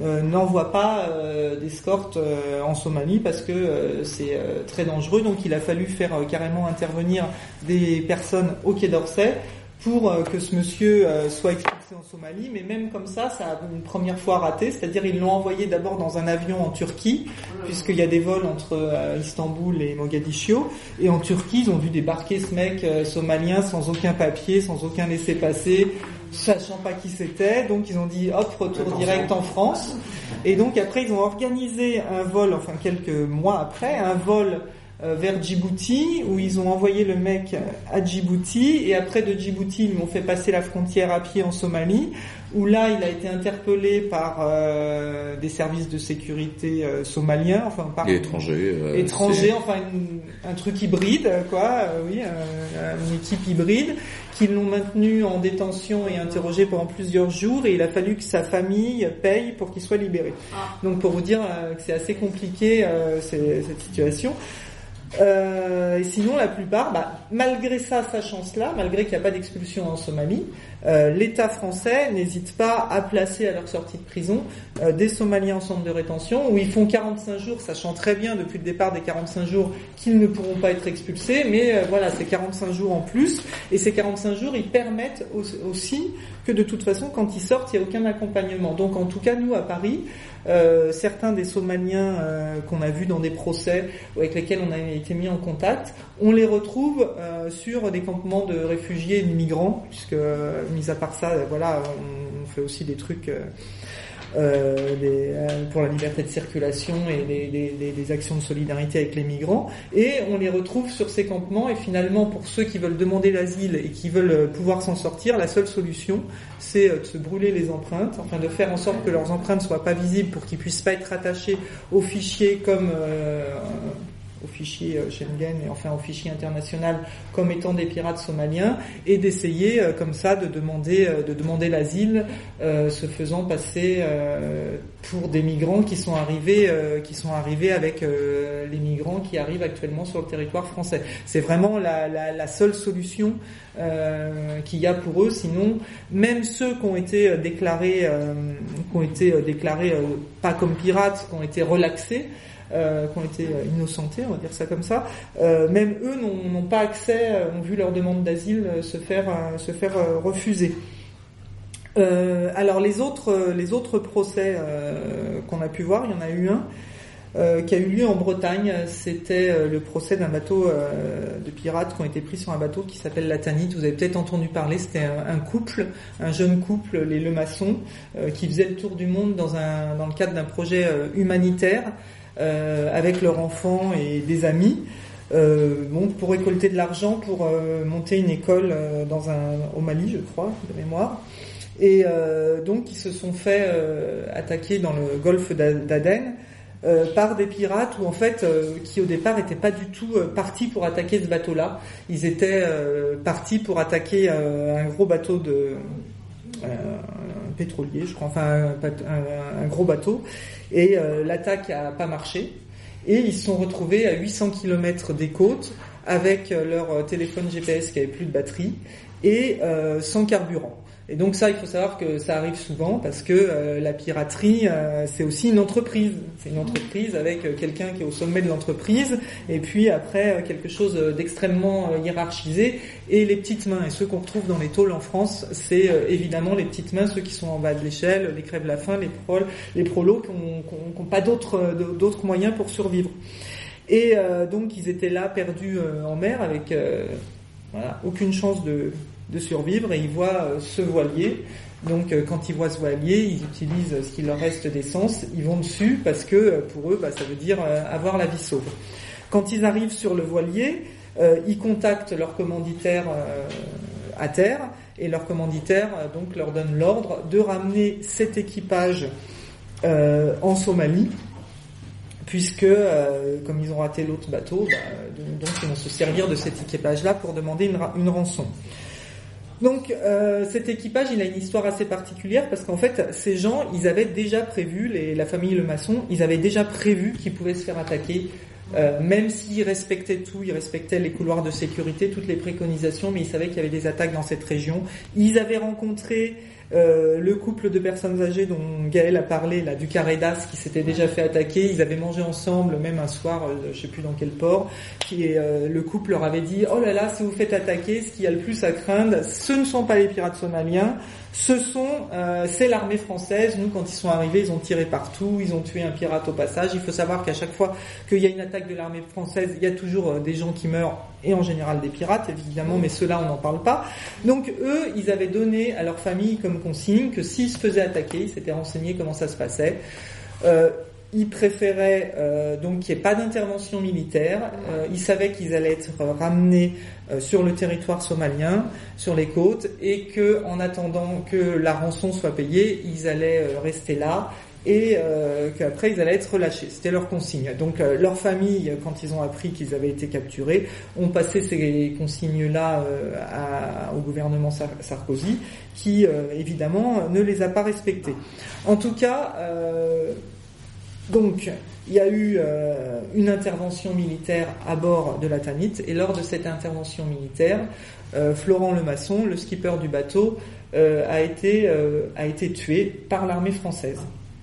Il y a aussi justement, il y a aussi deux pirates qui ont été tués par l'armée française. Euh, dont un qui a carrément été exécuté euh, à bord alors qu'il était juste blessé et il y a une balle qui lui a été tirée dans la tête euh, alors qu'il était encore vivant et qu'il aurait pu être soigné. C'est Chloé Lemasson, la femme de, Laurent, de Florent Lemasson, qu'on a d'ailleurs témoigné à la barre pendant le procès.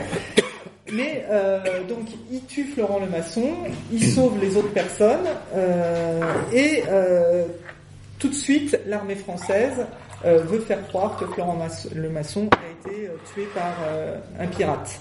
Et là, Chloé lui tombe sur un os.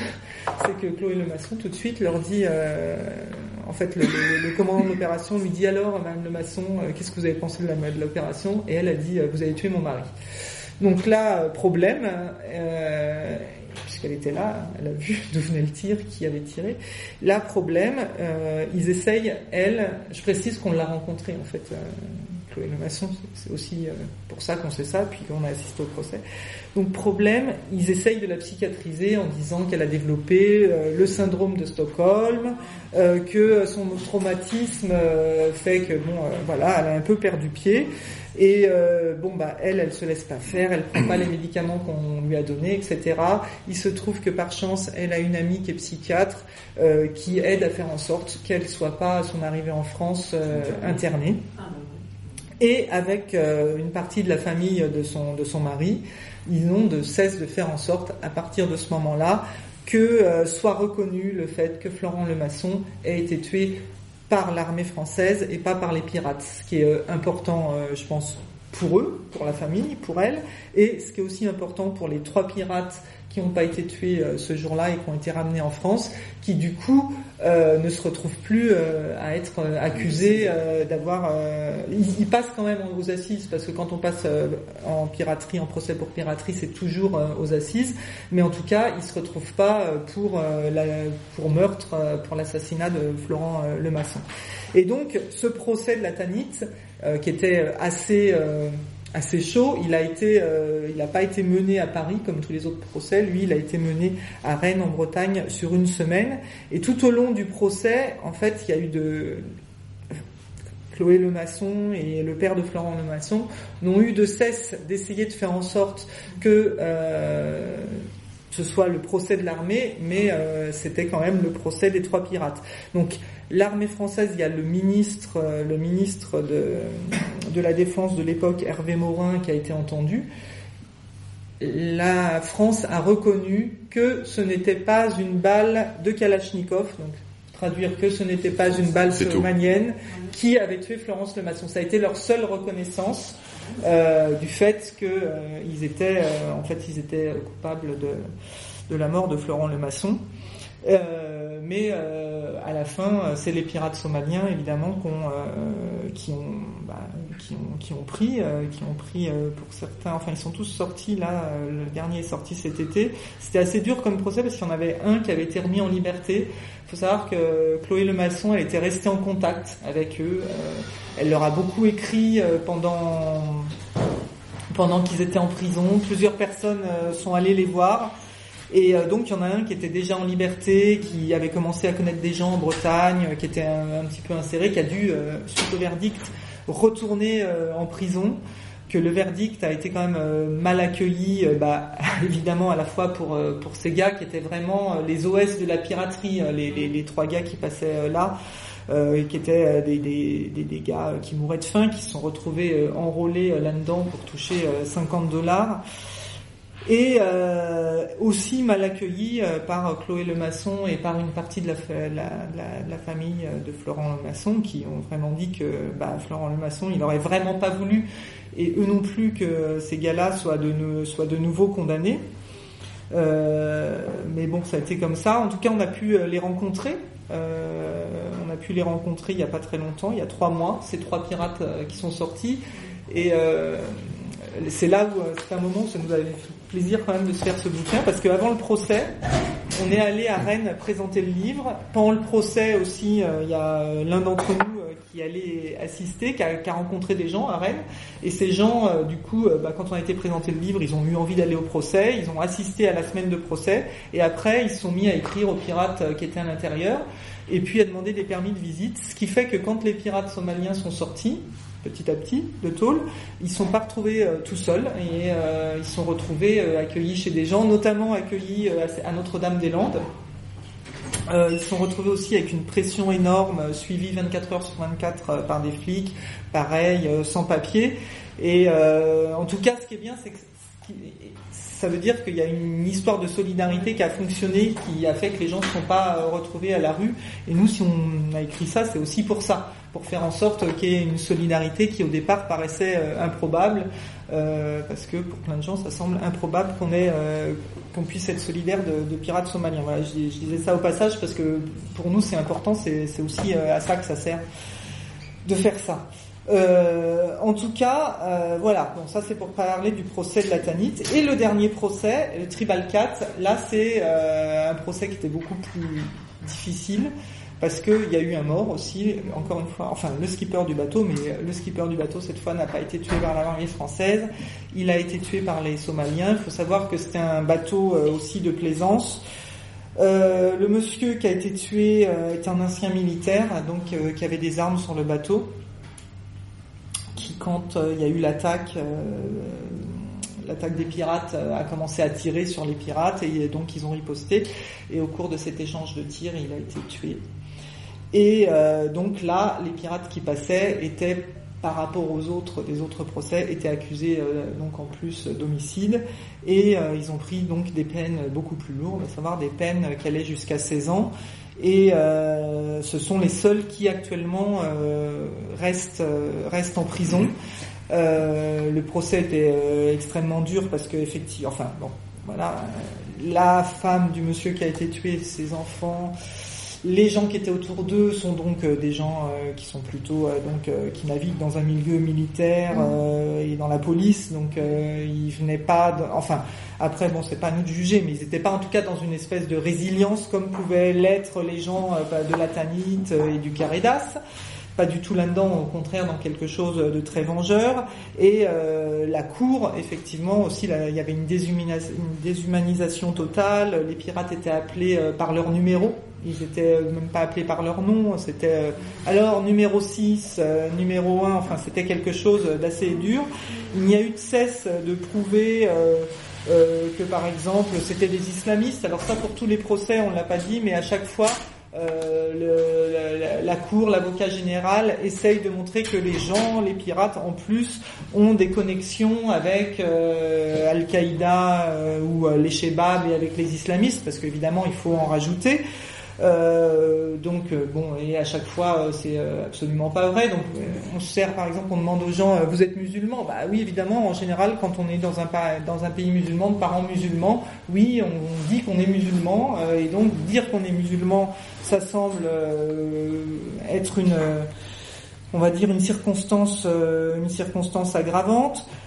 tout était prétexte à essayer de les enfoncer. Par exemple, donc, comme on disait, ce bouquin, ça sert à envoyer des mandats.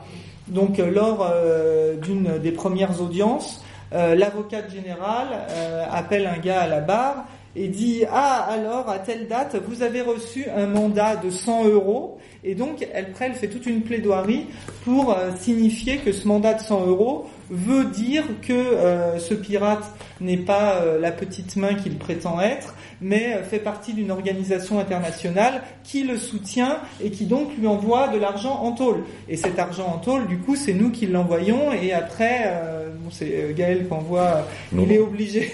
bah oui, non, mais c'est avec ton parce qu'on est toujours obligé de faire. Un... Il est, non, il est obligé d'aller donner aux avocats euh, le mandat et d'expliquer dans quel cadre ces gens reçoivent 100 euros. Voilà. En fait, ils se servent de tout à chaque procès. Euh, la justice se sert de tout pour enfoncer euh, les gens. Par exemple, pour le procès, euh, le procès de la Tanite, là où le procès Le Maçon qui s'est avec la famille Le Maçon qui s'est déroulé à Rennes. Voyant que les gens étaient vraiment dans la misère. D'ailleurs, même l'avocate générale, elle, lit, elle, elle dit que Monsieur Intel, Monsieur Intel et Monsieur Intel, quand ils sont arrivés, pesaient respectivement 45, 48, 50 kilos pour des tailles, euh, je précise, entre 1m70 et 1m80, vous voyez ce que ça dit. Donc elle peut pas nier que les gens sont vraiment dans un état de misère euh, incroyable, mais justement, elle retourne ça pour les enfoncer, pour dire que oui, mais la misère ne justifie euh, pas tout, oui, mais vous voyez, elle donne des exemples de gens qui sont aussi euh, dans la misère et qui crèvent de faim, mais qui font autre chose. Donc à chaque fois, tout ce qui peut euh, être servir de, qui pourrait servir de circonstance atténuante ou faire en sorte que, comme c'est un procès d'assises, le jury se sente en empathie avec les pirates, ils essayent de le retourner à chaque fois. Ils se servent de la moindre, de la moindre chose. Je voulais revenir sur quelque chose sur la, législation internationale et euh, sur euh, les résolutions que l'ONU vote pour faire des opérations de plus en plus coercitives dans cette région du globe. Quand Gaël a parlé de l'intervention pour le Ponant en 2008, où en fait, sans aucune autorisation, la France est allée bombarder, enfin bombarder, envoyer un missile, enfin un roquette, je sais pas quoi, j'y connais rien en armes, sur la voiture. Non, c'était pas un drone là, c'était un, tir de un tir de roquette sur le taxi qui était dans le désert pour interpeller tous les gens qui étaient dans le taxi et qu'à ce moment-là, ils avaient aucun droit de faire ça parce qu'il n'y avait pas encore eu la résolution de l'ONU qui permettait d'intervenir au sol. Voyant euh, qu'ils sont dans la merde et qu'il n'y a pas ce droit d'intervenir sur Terre, deux semaines après, la France propose une réunion au Conseil de sécurité de l'ONU et comme par hasard fait voter une résolution qui donne le droit euh, à tous les pays siégeants, euh, siégeant au Conseil de sécurité, d'intervenir sur Terre pour une opération qui a, qui a, commencé sur mer. Voilà. À chaque fois, euh, la loi, le droit international suit les actes et s'y adapte, s'y adapte et c'est comme ça que ça devient de plus en plus coercitif. Et ça, c'est assez intéressant parce que ça montre bien comment comment marche le monde, comment marchent les rapports de pouvoir, comment marche la loi. La loi, on fait croire que c'est pour protéger les pauvres, mais on sait bien qu'à chaque fois, c'est euh, pour protéger les riches et s'adapter à ce que des pauvres pourraient mettre en place ou à un mécanisme de défense qu'on pourrait trouver euh, pour pour parer à ça. Et euh, quand on a bossé sur sur ce bouquin, ça nous a vraiment permis de, de mettre à jour ces mécanismes-là à un niveau mondial, sachant que euh, dans, à, des niveaux plus euh, qui sont pas mondiaux, euh, ça marche exactement de la même façon. Et ça, c'était c'était quand même assez intéressant. Euh, après, peut-être on va s'arrêter. Vous pouvez poser des questions. Sinon, on peut aussi, si vous posez des questions sur comment ça se passe en prison, sachant que ça se passe mal pour eux, comme pour la plupart des gens qui sont en tôle, surtout quand on parle pas français, quand on a été emmené à des milliers de kilomètres de chez nous et qu'on ne sait pas comment ça fonctionne. les échanges se passaient comment en anglais Ils parlaient anglais la plupart des gens Vous avez des traducteurs? Non. Alors il y a, il y a je parlais d'un étudiant de Bossasso qui parlait un peu anglais. Euh, lui, il a été mis à l'isolement. Il a bénéficié d'une solidarité euh, aussi des détenus basques, euh, corses, qui étaient qui étaient en tôle, en parlant en parlant un peu anglais. C'est celui pour lequel ça s'est le mieux passé en tôle. Ouais, les autres, les autres, non. Ça a été au fur et à mesure, ils ont commencé à apprendre le français après des années, des années de tôle. Euh, nous, on est passé par euh, par un traducteur euh, somalien qui les suivait dans les dans les procès et sur leur situation en tôle où ils étaient, ce qui, ce qui pouvait se passer en tôle. une fois sortis, il y a plusieurs, il y a la rétention possible. On leur donne effectivement juste un kit avec un ticket de métro, etc. Et puis dehors, la communauté somalienne, elle est, elle est pas nombreuse à Paris. Il euh, n'y a pas d'ambassade, il n'y a rien du tout. Enfin bon, enfin, je parle pas que de, de, de, de pouvoir se reposer sur l'ambassade ou quoi que ce soit, mais euh, euh, il n'y a pas de gens vraiment implantés. Pour, le, pour, pour un hébergement, pouvoir trouver quelque chose, là les avocats ont, ont, aidé, ont payé des, des, des jours d'hôtel, euh, avec le traducteur somalien. Il y a eu un peu de solidarité, mais c'est tout. Et puis euh, il y en a qu'on a retrouvé. Euh, après, donc il y a la rétention, mais il y a aussi la psychiatrie. Il y en a un qu'on est allé euh, retrouver dans un hôpital psy euh, à Charenton et aujourd'hui rentrer en psychiatrie. Ça veut dire pour pouvoir sortir, il faut aussi que ce soit une décision euh, judiciaire et donc il faut aussi un juge de, des libertés, il faut aussi rentrer dans un autre processus. Puis c'était une autre paire de manches pour pouvoir le faire sortir de, de ça. Et rentrer en psychiatrie, c'est une hospitalisation. Hospitalisation. Ah, d'office. Oui, oui, oui, oui, oui, oui, Par une association qui gérait un foyer et qui l'a, euh, qui l'a placé euh, d'office. Ah, Pour signer des papiers évidemment qu'il comprenait pas. Ah, Donc on a pris les papiers et on a fait intervenir un psy qui l'avait connu en détention. On s'est dit ça va se passer cette histoire si on veut qu'il sorte. Enfin le seul moyen, mmh. euh, c'est que ça se passe entre psy euh, et que le psy qu'il a connu en détention puisse appeler le psy de Charenton et que pour pouvoir euh, expliquer le contexte parce que on a rencontré une infirmière qui disait mais si ça se passe bien, il discute avec euh, les médecins. Ah oui, le psychiatre. Alors ah oui, le gars parlait vraiment pas bien français, mais il réussissait à avoir des entretiens quand même tous les jours avec le psychiatre. Qu'est-ce que c'est sans traducteur. Et lui était sous cacheton, euh, sous cacheton en se balançant euh, devant une télé. Et, voilà. Et on est rentré, on est, on est rentré, on est sorti de Charenton. On s'est dit putain, c'est à l'ancienne, vol au-dessus d'un nid de coucou avec les grandes clés, les sas, les machins. et et dans un cadre, voilà.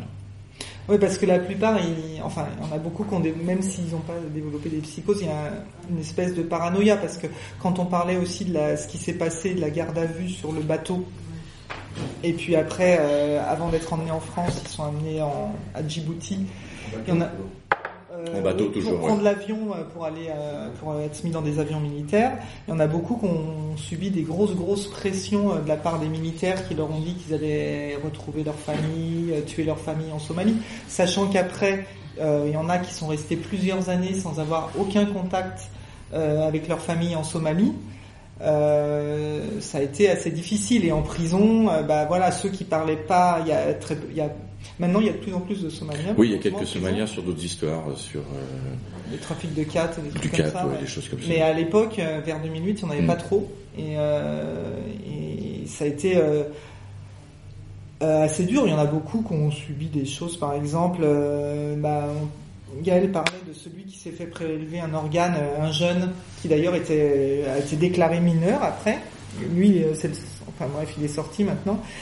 Euh, il avait une maladie pulmonaire et euh, donc euh, il a été hospitalisé et on lui a enlevé un poumon sans le prévenir, sans qu'il y ait de traducteur qui puisse intervenir, sans le prévenir, il s'est il s'est retrouvé avec un poumon en moins et donc sachant qu'en Somalie comme dans beaucoup de pays d'Afrique on sait qu'il y a des trafics d'organes, des choses comme ça qui se produisent. Lui, il est persuadé que en fait euh, il n'était pas malade, mais qu'on lui a enlevé cet organe pour le vendre. Enfin, plein de en choses. France, ça, ou en... Oui, oui, c'est en France, à la pitié salpêtrière, ça s'est fait. Enfin, les chartes des hôpitaux, normalement, ils obligent. Il y a une charte oui. Qui oblige à, trans à transmettre justement aux patients, à, à prendre un traducteur. Pour... Ah, mais là, il y a plein de, de choses. D'ailleurs, alors lui, quand il est revenu, euh, le traducteur, parce que le jour où il a été emmené, tu sais, euh, Kawachi y était. Euh, il n'a pas pu traduire parce qu'on a dit qu'il était le gars était en train de péter un plomb. Enfin, il y a toujours, il y a toujours ces choses qui obligent à, mais qui, euh, dans la réalité, comme les gens euh, peuvent pas se défendre, connaissent pas leurs droits, euh, c'est euh, assez compliqué. Et lui, quand il est, quand ils l'ont ramené à la, prison, il a été mis dans une cellule avec des fumeurs. Et pour lui, impossible. Enfin, de nous enlever un poumon, vous êtes mis avec des fumeurs. Donc premier jour avec des fumeurs, le lendemain, je sais pas, le surlendemain, euh, n'ayant pas les mots pour s'exprimer, il, refuse de rentrer pour, euh, il refuse de rentrer dans sa cellule euh, pour exprimer qu'il veut pas être mis avec des fumeurs. Bon bah là, ça se passe mal, il s'est fait casser un bras par les matons dans la bagarre. On a dit qu'il s'était révolté, il est passé au prétoire, il a repris il a repris du temps plus. Enfin, tout ça, c'est dans, en fait dans le rapport euh, du défenseur des droits, en fait, euh, suite à des enquêtes, et par rapport à, l'incompréhension, au fait qu'il y en ait plusieurs qui parlent pas français. Euh, à chaque fois, dans les rapports, on dit qu'il y a des matons disent qu'ils simulent. En fait, monsieur comprend très bien le français, mais simule ou on baragouine en anglais. D'ailleurs, la pitié salpêtrière aussi, il y a un médecin qui dit oh, bah on s'exprimait par geste. Oui, on se demande ce que ça veut dire, s'exprimer par geste pour se faire comprendre. Comme c'est une langue en plus qui est très peu parlée, euh, il y a euh, des tas de choses. Euh, enfin, la détention a vraiment pour plusieurs d'entre eux été telle qu'ils ont développé bah, voilà des paranoïas etc alors aujourd'hui avec les histoires de campements de migrants et etc quand ils sortent bah il y a un peu plus de somaliens et de somaliennes qui sont à Paris et donc, euh, bah, voilà, nous, euh, ce qu'on conseille, euh, c'est d'essayer de se fondre, dans, de, se mettre au milieu des gens, pour ceux qui veulent rester en France, c'est la plupart, et d'essayer de s'en sortir, de s'en sortir comme ça, et pour l'hébergement. Voilà, quand on sait qu'il va y avoir, enfin bon, maintenant ça se produit plus comme ça, mais avant, quand il y avait des évacuations de campements et qu'on savait à l'avance à peu près quand la mairie allait évacuer un campement, on leur disait la veille au soir euh, d'aller dormir sur le campement et euh, de, de, se mettre dans la masse et euh, comme, comme ça d'essayer d'essayer de s'en sortir comme ça pour avoir des papiers, pouvoir déposer une demande d'asile parce que sinon il n'y a pas d'autre moyen. Et après on a parlé de ceux qui voulaient revenir en Somalie, mais c'est quand même euh, l'extrême minorité. La plupart veulent rester en France ou veulent rejoindre de la famille qui se trouve dans des pays du nord de l'Europe ou en Allemagne. Et parce qu'ils nous disent, voilà, en France, effectivement, bon, d'abord, ils croyaient pas que c'était comme ça, mais en France, quand on est pauvre, c'est horrible, on dort dehors, mais en Somalie, quand on est pauvre, on meurt une question par rapport aux pêches. Les zones de pêche, c'est 200 km des côtes, les gens qui passent avec les chaluts, les qui viennent pêcher, qui viennent prendre des ressources. C'est, euh, ils vous approchent, ils s'en foutent, ils approchent des côtes et ils restent. Ils s'en foutent, ils s'en foutent. Ils ne respectent pas. Non, non, non, il n'y a aucun. Euh, non, non, non, non, il n'y a aucun. Euh, non, non, il y a. Euh, non, ils s'en foutent. Il y avait eu au départ dans les années 90 des trafics de licences, des, des choses comme ça. Euh, non, non, c'est toujours et puis c'est toujours d'actualité euh, sur euh, sur l'océan Indien.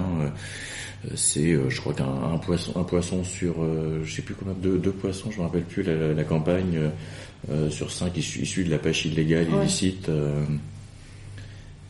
Oui, c'est la, la, pêche en ratissant les fonds, et quand, les grands filets. Et quand, quand on a fait, quand on a fait l'intervention en Bretagne, voilà, il y avait, quand on est allé à Rennes, euh, il y en a un qui nous a dit après, ah bah tiens mon frère, oui, fait partie, il est capitaine sur un bateau de pêche, il se plaint parce qu'il paye trop d'impôts, donc il y a les Bretons sur sur les ponts euh, qui touchent euh, quand même pas mal de fric, et un sous-équipage, je parlais des Philippins, mais un sous-équipage sénégalais.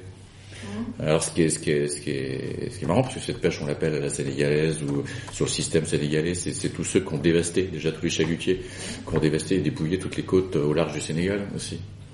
Donc on imagine très bien des pêcheurs euh, sénégalais voilà dans la galère que se faisant embaucher euh, dans l'océan Indien pour aller voilà, travailler sous d'autres conditions et continuer euh, la pêche où c'est plus possible. Enfin bon, c'est.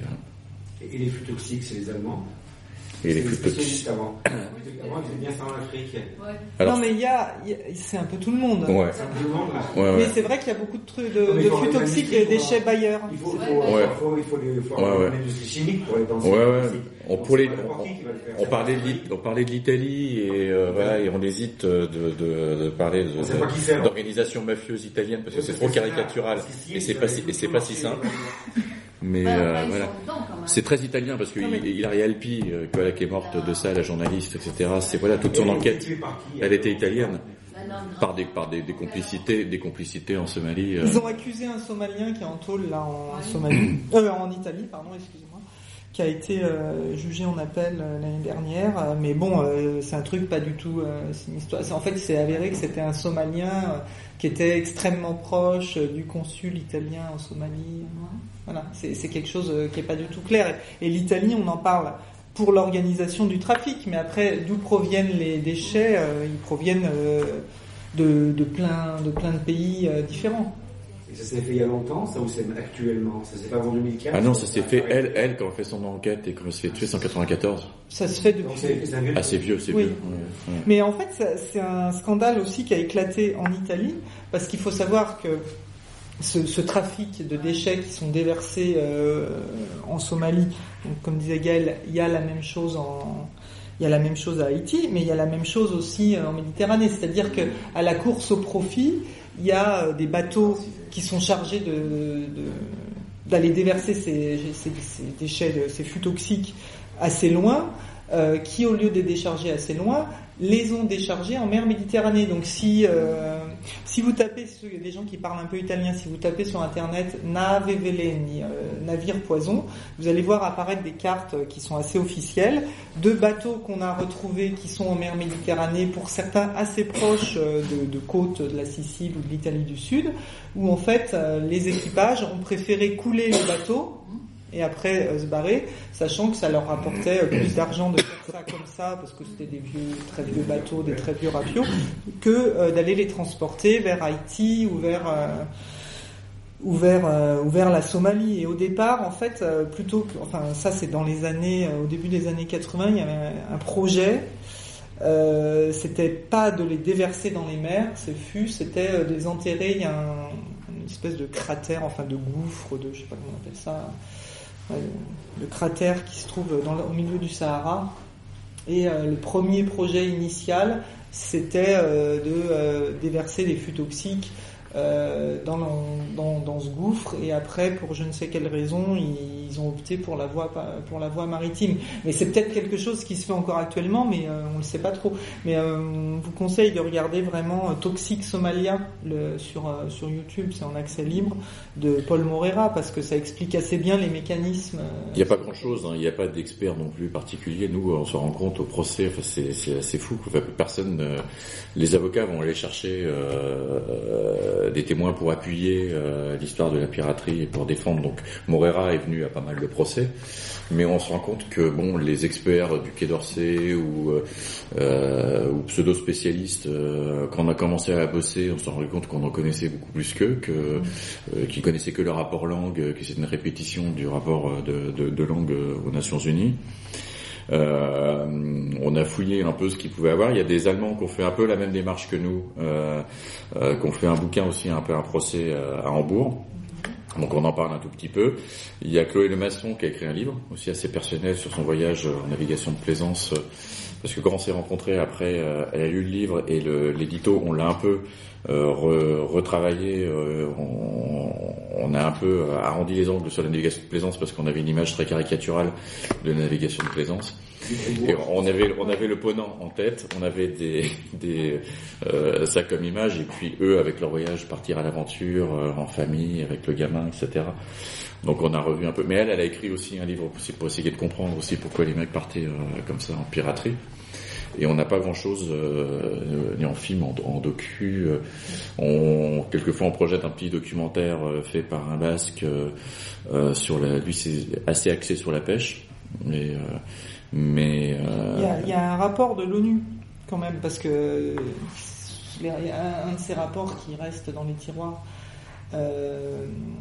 qui parle du déversement de, de toxique quoi aussi parce qu'à chaque fois ils essayent de dire euh, dans les procès que c'est des rumeurs mais euh, il y a un rapport euh, oui ou alors la nana du Quai d'Orsay a dit ah non mais moi j'en sais pas plus que vous j'ai vu comme vu toxique Somalia à la télé et est-ce qu'il y a des médicaments enfin au niveau médical ça avéré, ils ont fait des stats. Ah ouais, ouais. Ah oui, oui, oui. Bah, au Japon, les, les gamins. Non, c'est pas des, c'est pas des stats parce qu'il n'y a pas les moyens de faire des stats, mais il y a des, des malformations euh, urogénitales qui sont euh, typiques des, euh, des déchets euh, des déchets chimiques qui viennent des comment on appelle ça là des engrais là des, des, des déchets quand on fabrique des engrais il y a un certain type de produits qui restent en déchets et qui forment ce type de malformation et dans les hôpitaux il y a c'est connu c'est ouais, ouais. Mm. il y a une recrudescence de ça mais après l'état de la médecine et des hôpitaux en, en Somalie ça, ça fait qu'en fait, on va pas produire des, statistiques euh, qui, euh, comme ici on aime bien avec des tableaux, etc. Ça va être des médecins qui vont dire on a remarqué cette année on a eu tant de personnes en plus, enfin on a de plus en plus de personnes, mais des choses qui euh, du coup de toute façon dans nos pays vont pas être prises au sérieux. Il n'y aura pas de plainte. Ah bah non. Ils ont pas Non. Il y a que poser des questions. par, rapport à tout à l'heure, par rapport au visée laser. Et j'avais regardé un peu avec des trucs sur l'armement, il avait fait un débat, je crois, en 2004 sur le livre. Il y avait une fille qui est spécialiste des drones, il disait que ça c'est strictement interdit dans tous les pays du monde. C'est-à-dire qu'en convention de Genève, on a pas le droit d'utiliser ces armes qui, euh, qui bousillent les rétines. Mhm. On sait que ça existe, mais c'est strictement l'usage est strictement interdit. Mhm. Donc là, ils l'ont testé quand même. Euh, ouais, pirate, euh, tous les, ah, oui. même sur le sur le son, il y a une, euh, je sais plus. Il y a une fille qui avait écrit un livre là-dessus, euh, tu vois, qui était un peu spécialisée là-dessus sur le sur le son comme utilisation et comme euh, comme arme. Euh, c'est pareil, c'est mutilant. On va retrouver aussi des, des, des caractères mutilants parce que ce qu'on ce qu'on ce qu'en face les armes qu'ils vont utiliser quand on lit les rapports et donc il y a eu le Tribal 4 avec euh, le skipper qui a été tué. Euh, bon, il sort, il sort une arme. Euh, les Somaliens pensent que c'est une arme, voilà, qui il leur tire dessus. il y a une réplique. Bon, le, le, le, skipper va être tué dans, dans cette histoire. Mais sinon, il faut à tout prix préserver les équipages parce que ça va être ça la monnaie d'échange et, les, les, rançons qu'on va pouvoir demander. Mm. Donc les armes qui sont utilisées, les lance-roquettes, etc., ça va être pour faire peur et pour tirer, pour tirer en l'air, etc., avant une attaque, euh, avant une attaque de pirates.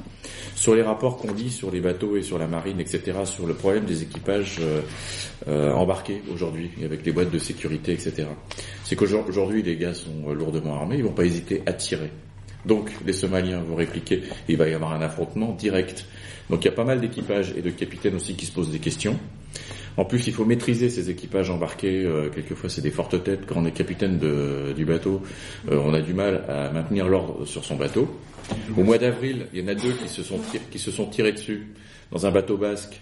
Mais c'est pareil, on, lit un article entre eux, entre eux, il y en a un qui a tué son copain. Et après, il s'est enfermé dans sa cabine et il s'est tiré une balle dans la tête.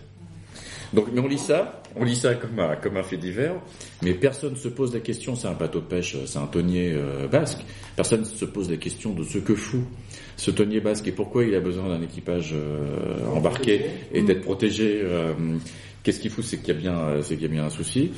Et, et voilà, mais, on, mais bon, mais ça crée, ça crée effectivement des, des, des questions et des questionnements sur des rapports du, du, du Sénat, sur des trucs euh, qu'on a lus euh, là-dessus, et sur l'engrenage, l'engrenage militaire. Euh. Et après, tu as quelque chose d'autre, tu as Britney Spears. Alors c'est moins moins mutilant peut-être. Britney Spears c'est une chanteuse à Donf, à Donf. Alors ça c'était prôné par un, un, marin de la marine marchande anglaise en disant ça il déteste la musique occidentale, vous mettez ça à fond, vous êtes tranquille et ça les fait fuir. Ça les fait fuir et c'est une arme.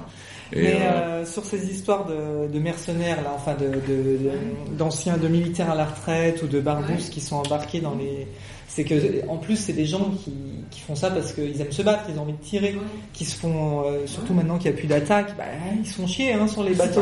Comment faire En plus ils sont racistes. Ah c'est rare. Ah non mais euh, du coup on a euh, par exemple il y en a eu plusieurs, il y a eu toute une campagne en Italie parce qu'il y en a plusieurs qui étaient emprisonnés en Inde parce que ils étaient comme ça sur un bateau de pêche des mercenaires italiens, ils ont vu un bateau pas loin, ah bah eux ni une ni deux, ils ont tiré et il se trouve que c'était euh, des pêcheurs indiens qui étaient en train de faire leur travail de pêcheurs et donc euh, qui ont été tués.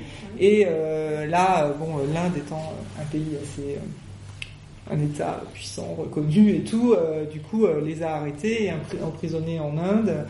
Et ils devaient être jugés là-bas. Il y a une campagne en Italie pour pour les défendre, mais ça occasionne aussi des choses comme ça, parce que comme ils s'emmerdent, les mecs, à un moment, quand ils voient quelque chose arriver, bah, ils ont envie de faire leur travail, à savoir de tirer dans le tas. Et ils le font. Et le laser, c'est la boîte qui met en avant aussi le fait que ça a servi contre des pirates somaliens. Quand je parlais de cette histoire de laser, que, que, voilà, que, euh, que, ça a été prouvé dans l'utilisation contre les migrants à Calais.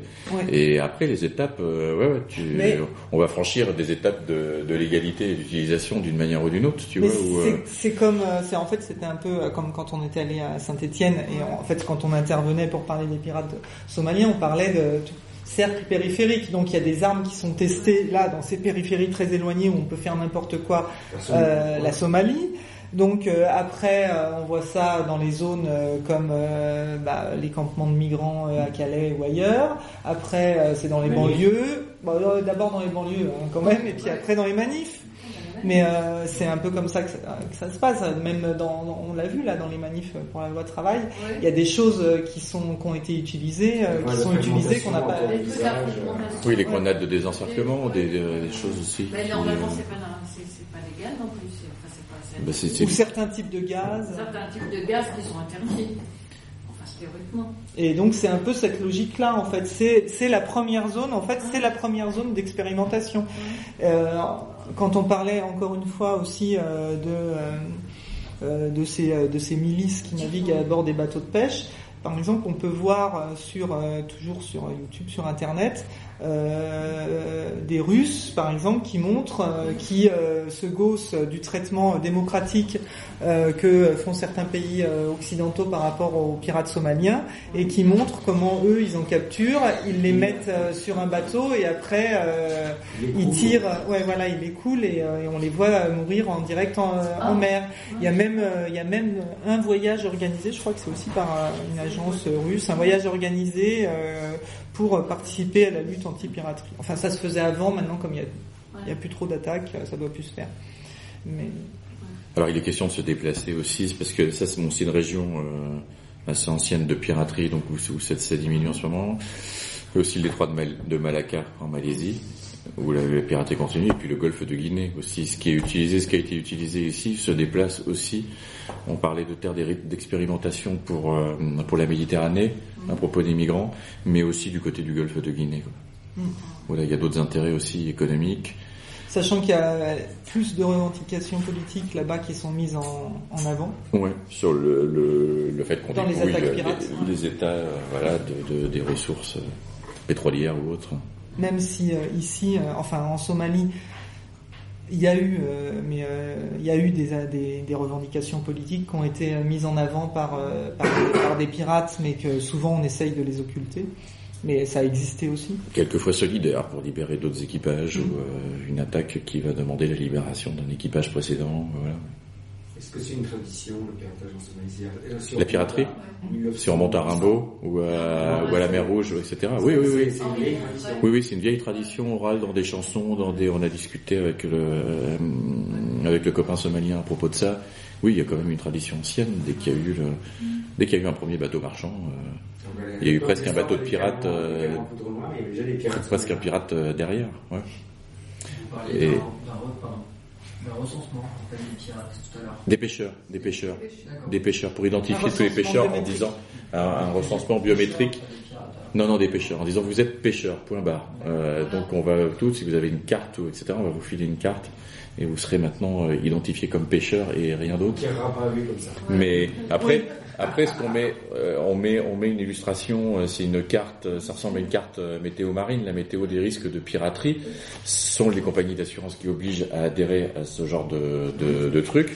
Et donc, c'est une espèce de nuage ou de présence de petits bateaux, de petits skiffs, etc. En disant vous vous éloignez dès que vous voyez. dès que vous avez ça sur sur, ces, sur, ces, visions radar. Donc voilà, mais qui voilà après faut, encore faut-il faire la différence entre un skiff de pêcheur, un skiff de pirate potentiel et et euh, après, il n'y a pas grand-chose. Il y a le film de, avec Tom Hanks. Il y a quoi y a, Comment il s'appelle? oui, Captain Phillips. Et je pense que Kangael disait aussi que l'arrêt de la piraterie n'est pas seulement lié à la répression, mais aussi à des changements politiques euh, internes en Somalie. Euh, ça tombe à peu près à la même période et où donc euh, en Somalie on a dû proposer aux gens, à des gens qui étaient entre les deux, pirates et pêcheurs, de choisir et donc de se faire recenser euh, biométriquement. Et après, beaucoup de ceux qu'on a rencontrés aussi qui se sont mis à la pêche, aussi c'est pas des populations anciennes de pêcheurs, on se rend compte que ce sont des, des beaucoup des régions intérieures vraiment en galère et qui ont laissé leur famille voilà, dans des régions. le pêcheur euh, le pêcheur qui s'est fait arrêter, euh, pris comme un pirate, euh, lui, sa famille, c'est de, de l'arrière-pays, de Gagnan, de Mogadiscio. Là aussi, c'est les régions aussi Tchébab. En, voilà, il, y a, tout. Il y a des, problèmes de, de sécurité alimentaire, désertification, plus des conflits de guerre. Voilà. Au niveau alimentation, la Somalie, c'est très très dur. Il n'y a pas de zone verte pour s'alimenter. Euh, en tout cas, y a, la Somalie connaît une désertification euh, grandissante. Donc euh, il y a de Ouais, parce on n'en parle pas trop, c'est vrai que.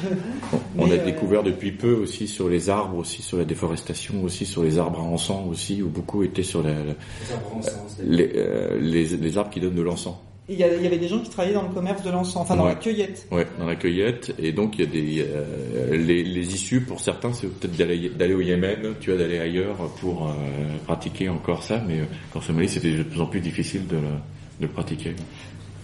Il y a certains aussi euh, dans les dans les procès, on a vu des des Somaliens qui donc s'étaient engagés, enfin étaient engagés sur des opérations de piraterie pour payer après un passage pour, euh, pour migrer. Hmm. Mais pour en revenir au procès, quand il y a l'affaire euh, du, couple maçon, là, dont hmm. Marie a été tuée, il a bien été reconnu que c'était pas une balle somalienne, que c'était une balle euh, oui, oui, Et le juge n'a pas été Plus, plus avant. Non. c'est l'impunité bah, des forces de police. C'est-à-dire que elle, elle a, ah elle a, elle a fait le choix aussi, donc il y, avait, il y avait une possibilité. Elle nous a expliqué ça un peu comme ça, qu'elle ne ferait pas un procès contre l'armée, que ça durerait euh, des années, euh, ah que ce serait que ce serait compliqué. Elle a, elle a négocié aussi euh, bah, des indemnités financières pour son pour son fils. alors il y a tout un calcul, tu vois, si, si, si, son père avait été vivant jusqu'à un certain âge, etc. Donc il y a tout un calcul assez important. Sarkozy et Guéant, quand ils la reçoivent, Sarkozy lui dit euh, Écoutez, madame euh, euh, le maçon, vous allez toucher de l'argent, etc. mais vous savez, on est en démocratie, hein. personne ne vous empêchera de parler, hein. vous pouvez continuer de. Ouais, parler dans le Il lui a même proposé de. Ils ont tellement. ils ont failli tuer son fils aussi, tué dans l'opération. Il y a une balle qui est passée à ça, à la tête de son fils. Sarkozy lui a demandé quand même si c'était peut-être possible de prendre en photo. Est-ce qu'il pouvait se prendre en photo avec son fils? Voilà, Sarkozy avec le fils. Sarkozy avec le fils. Guéant était là pour expliquer sur une carte où ils étaient passés que c'était pas. Euh, ils ont été considérés comme des hippies complètement des beatniks complètement inconscients, hein, euh, qui partent à l'aventure et qui font n'importe quoi. Euh, même à l'Assemblée nationale, il y a eu un débat pour qu'ils remboursent l'opération l'opération militaire parce que les opérations militaires coûtent cher à, la France et donc pour qu'ils payent. Bon, elle, euh, voilà, puis avec avec les médias, euh, elle n'était pas trop à sa place, elle avait du mal.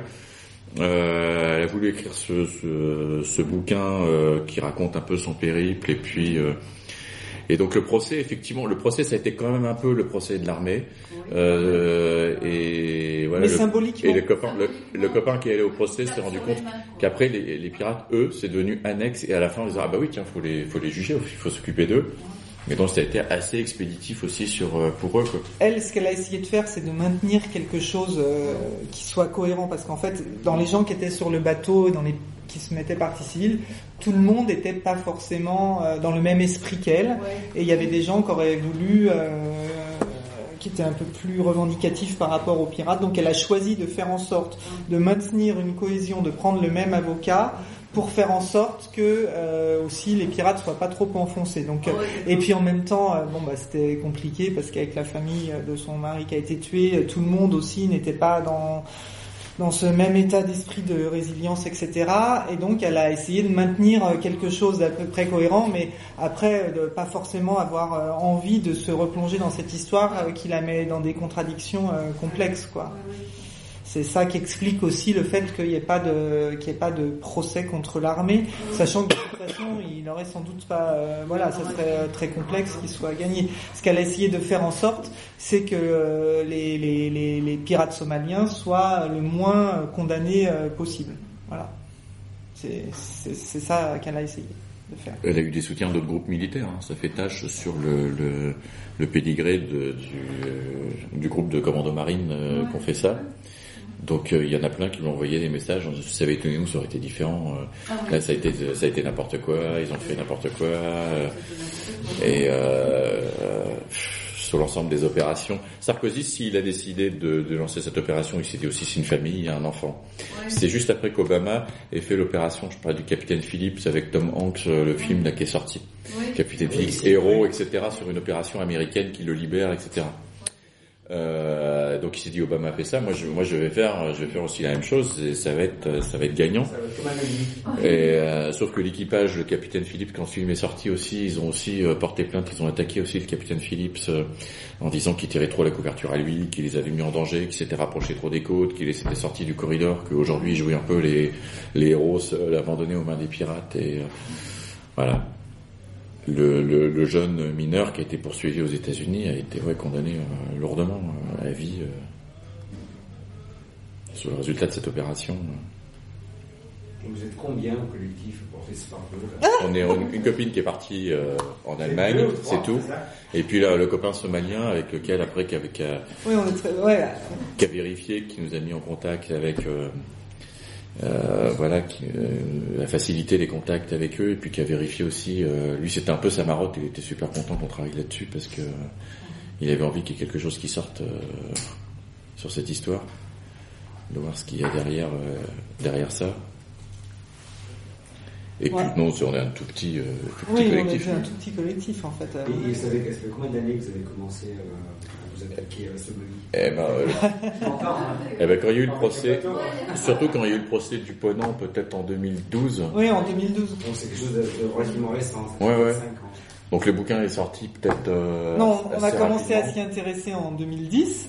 2009-2010. Après, on en parlait comme ça. Après, on est allé au premier procès, mais à vraiment à, pour écrire le bouquin. C'est peut-être sorti en 2012. Ouais. On est allé tout de suite à la griffe euh, quand c'est sorti. C'est en novembre 2012. T'as regardé, ouais, t'as vérifié dans les archives bah non, mais c'est sorti en 2012. En mai, 2012. Après, on a, on a tiré 1000. C'était complètement épuisé. Euh, L'insomniac, ils ont de gros problèmes. On peut couper l'insomniac au niveau de la distribution, c'est pas ça, et de la diffusion. On a tout vendu en vente directe. On a vendu en vente directe. Euh, donc ça, ça a permis de récolter de l'argent pour envoyer des mandats. Euh, donc du coup, après, on a avancé un peu la moitié de la réimpression. Sinon, bon, on va réactualiser quand même. Si on réimprime, ce serait con parce que faudrait parler de Rennes, faudrait parler de de voilà, réactualiser un peu de la prison, de ce qui s'est un peu passé. Et puis on en a ressorti 1000, voilà, puis on continue euh, comme ça. Euh, puis de temps en temps, on fait, bah, comme là, dans une présentation, mois, oui, ou un concert pour avoir un peu plus d'argent. Et dans ce cas-là, après, on trouve des gens qui nous filent un coup de main. Vous êtes journaliste euh, Pas du tout. On est prof. Oh, ça s'est pas vu, on est prof. Dans la vraie vie, on est prof. Enfin, dans la vraie vie. Ça, se voit, ça se voit pas. Et euh, vous avez remarqué les, les différences de, de, traitement des pirates selon qu'ils viennent de, de territoires euh, du Somaliland ou de. Est-ce que selon qui est. je sais pas non, de traitement, cercle de qui euh, bah De la part des, euh, de la France, des, des États ou des... Euh, non, des, des, autorités locales sur place qui demandent, qui négocient des choses. Ils en font des, ils en font des Somaliens purs. Ils en font donc, euh, ils cherchent, euh, ils cherchent. Alors, tu parlais un peu de l'islam, donc il y a strictement rien, aucune connexion mhm. euh, prouvée. Donc ça, ils n'arrivent pas, ils le mettent rarement en avant de trouver l'ennemi total, islamiste, shebab, etc., pirate. La, la, Même si dans les rapports de prison, il y en a certains qui ont été étiquetés, mm. notamment deux islamistes. Et alors après, euh, après ils cherchent. Euh, euh, c'était sur le procès, c'était assez caricatural sur le procès du Ponant, le, le clanisme, l'effet du, du, clanisme, des clans, mhm. comment les clans jouent, et en faisant vraiment d'une appartenance à un clan comme à une organisation euh, criminelle, en disant ah vous êtes du même clan, ah vous êtes du clan de d'un alors que sur tout le clan il y a un clan euh, majoritaire avec des sous-clans, et donc ça se pose pas en termes de, ça se pose pas en termes de clans quelque chose d'important euh, en Somalie dans la dans la gestion ou dans l'organisation sociale somalienne. Mais euh, mais la manière dont, les juges inventaient ça, c'était presque ridicule en, en, essayant de trouver euh, voilà le chef ou euh, euh, après, il va y avoir des expertises psychiatriques complètement délirantes sur le Tribal 4, avec un, un expert psychiatre qui lui va euh, déterminer celui-là il est frustre, celui-là il est d'une intelligence moyenne, etc. avec des critères psy, avec des termes psy qui vont être traduits sans parler la langue, avec des termes psy hallucinants qui leur sont renvoyés euh, à la tronche.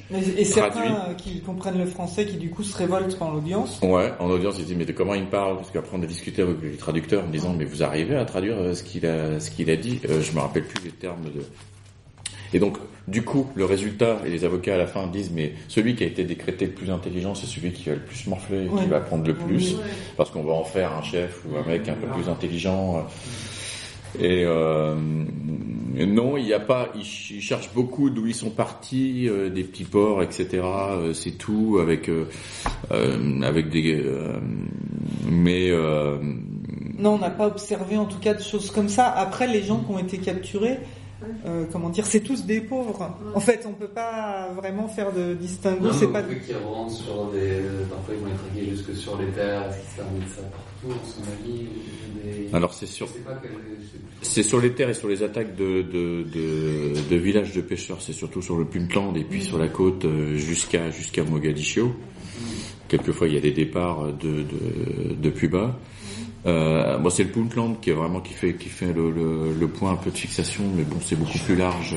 Mais c'est le Puntland qui fait le point de fixation de départ de la piraterie par rapport où ils sont situés. C'est moi qui ai rajouté, qui fait un truc un peu bizarre sur la carte que je vous ai distribuée avec euh, Somaliland entouré comme ça, c'est un peu n'importe quoi. Mais euh, c'est la frontière entre le Somaliland et le Puntland qui est aussi contestée. Mm. Mais souvent, Bossasso s'est mis en dehors et s'est mis côté euh, Somaliland, sur la côte euh, nord.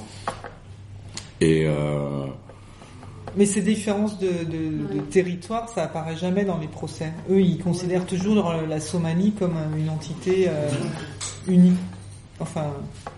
En géopolitique, euh, dans la France, par exemple, de puissance, comment est-ce que les territoires qui sont plutôt soutenus Alors ce qui est fou, ce qui, ce qui est fou, c'est que bah, la région du Puntland, ouais, elle va être financée, mais ce qui est, ce qui est fou, c'est qu'on va même former des jeunes juges à la piraterie, etc., mais de Mogadiscio. Ils vont aller à l'école euh, supérieure de la magistrature à, Bordeaux, mais on va prendre des juges qui n'auront pas à jurer des affaires de piraterie, mais ça montre que la France fait les choses. Euh, développer des programmes de prison sur le sur le Puntland. Mais euh, tout, tout, est fait comme si le seul interlocuteur c'était Mogadiscio, que les, seuls les seules références étaient officiellement le pouvoir central. Et, euh, alors qu'on se rend compte que bon, il y a une, une autonomie euh, très grande avec le président, le gouvernement, euh, des finances du Puntland, même si c'est un État qui ne se déclare pas complètement indépendant. Et alors le Somaliland est encore plus complètement indépendant du reste économiquement et politiquement. Oui, il y a certains, de toute façon, qui sont pas reconnus par la France. Quoi? Oui. Ils sont pas reconnus officiellement comme des, pays. On a l'impression profite, de ça. Mm. Oui, oui, ça arrange, ça arrange. Alors un coup, un coup, euh, il y a un président et il y a un interlocuteur et donc euh, on entend parler d'interlocuteur euh, à Mogadiscio. il avait été question que la Cour se déplace aussi, je sais plus. Puis à un moment, il y a eu ministre euh, qui en fait est un franco-somalien euh, qui a fait toutes ses études en France. Euh. Hmm. il, y a, des choses comme ça qui se jouent, mais après nous, c'est difficile pour nous de percevoir ça par contre. Alors du coup, il y a l'intérêt de dire l'État somalien n'existe pas, etc. Et donc on peut, ça, ça, permet des tas de choses. Et, puis d'autres cours disant si si, il y a des autorités somaliennes, on a des référents, et, mais c'est assez, assez euh, fluctuant, mais on, on, se rend compte que euh, sur des sur des attaques et puis sur des euh, euh l'attaque d'un complexe universitaire par des shebabs au Kenya, sur cette partie-là du Kenya, en discutant avec les, les, les copains somaliens, en, disant mais de toute façon oui, mais ça c'est une vieille région qui est qui est colonisée par l'État kényan, qui originellement pourrait très bien pu être, faire partie de l'État de l'État somalien. Euh, après, il y a la manière dont le Kenya euh, traite aussi les, la population euh, somalienne en exil au Kenya. le Kenya a des velléités. À un moment, sur des cartes, on voulait installer le Jubaland, le Jubaland comme État ici. On voulait mettre toutes les, tous les trucs. Et le pote somalien nous a dit non, non, mais mettez pas le Jubaland. D'abord, ça existe, ça existe pas. C'était un projet euh, du Kenya avec des complicités euh, somaliennes de créer un État à la botte du Kenya pour pouvoir euh, contrôler les ressources minérales ou pétrolières aussi de la Somalie, de s'étendre un peu, un peu là-dessus. Mais ça n'a jamais après, c'est compliqué aussi. Par exemple, on sait que dans le sud, là, il y a une base militaire américaine qui est installée. En Somalie, directement. Oui. Bah, en illégalité, en illégalité complète.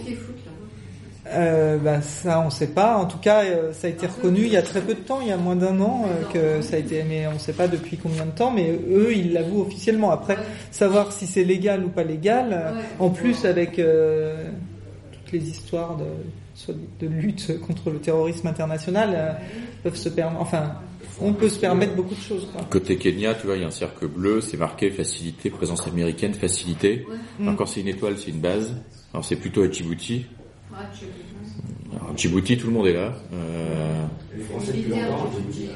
les Français depuis longtemps. Puis il y a, y a, plein de, il y a des plateformes offshore qui sont, euh, qui sont, il y a des les plateformes euh, avec des, hmm.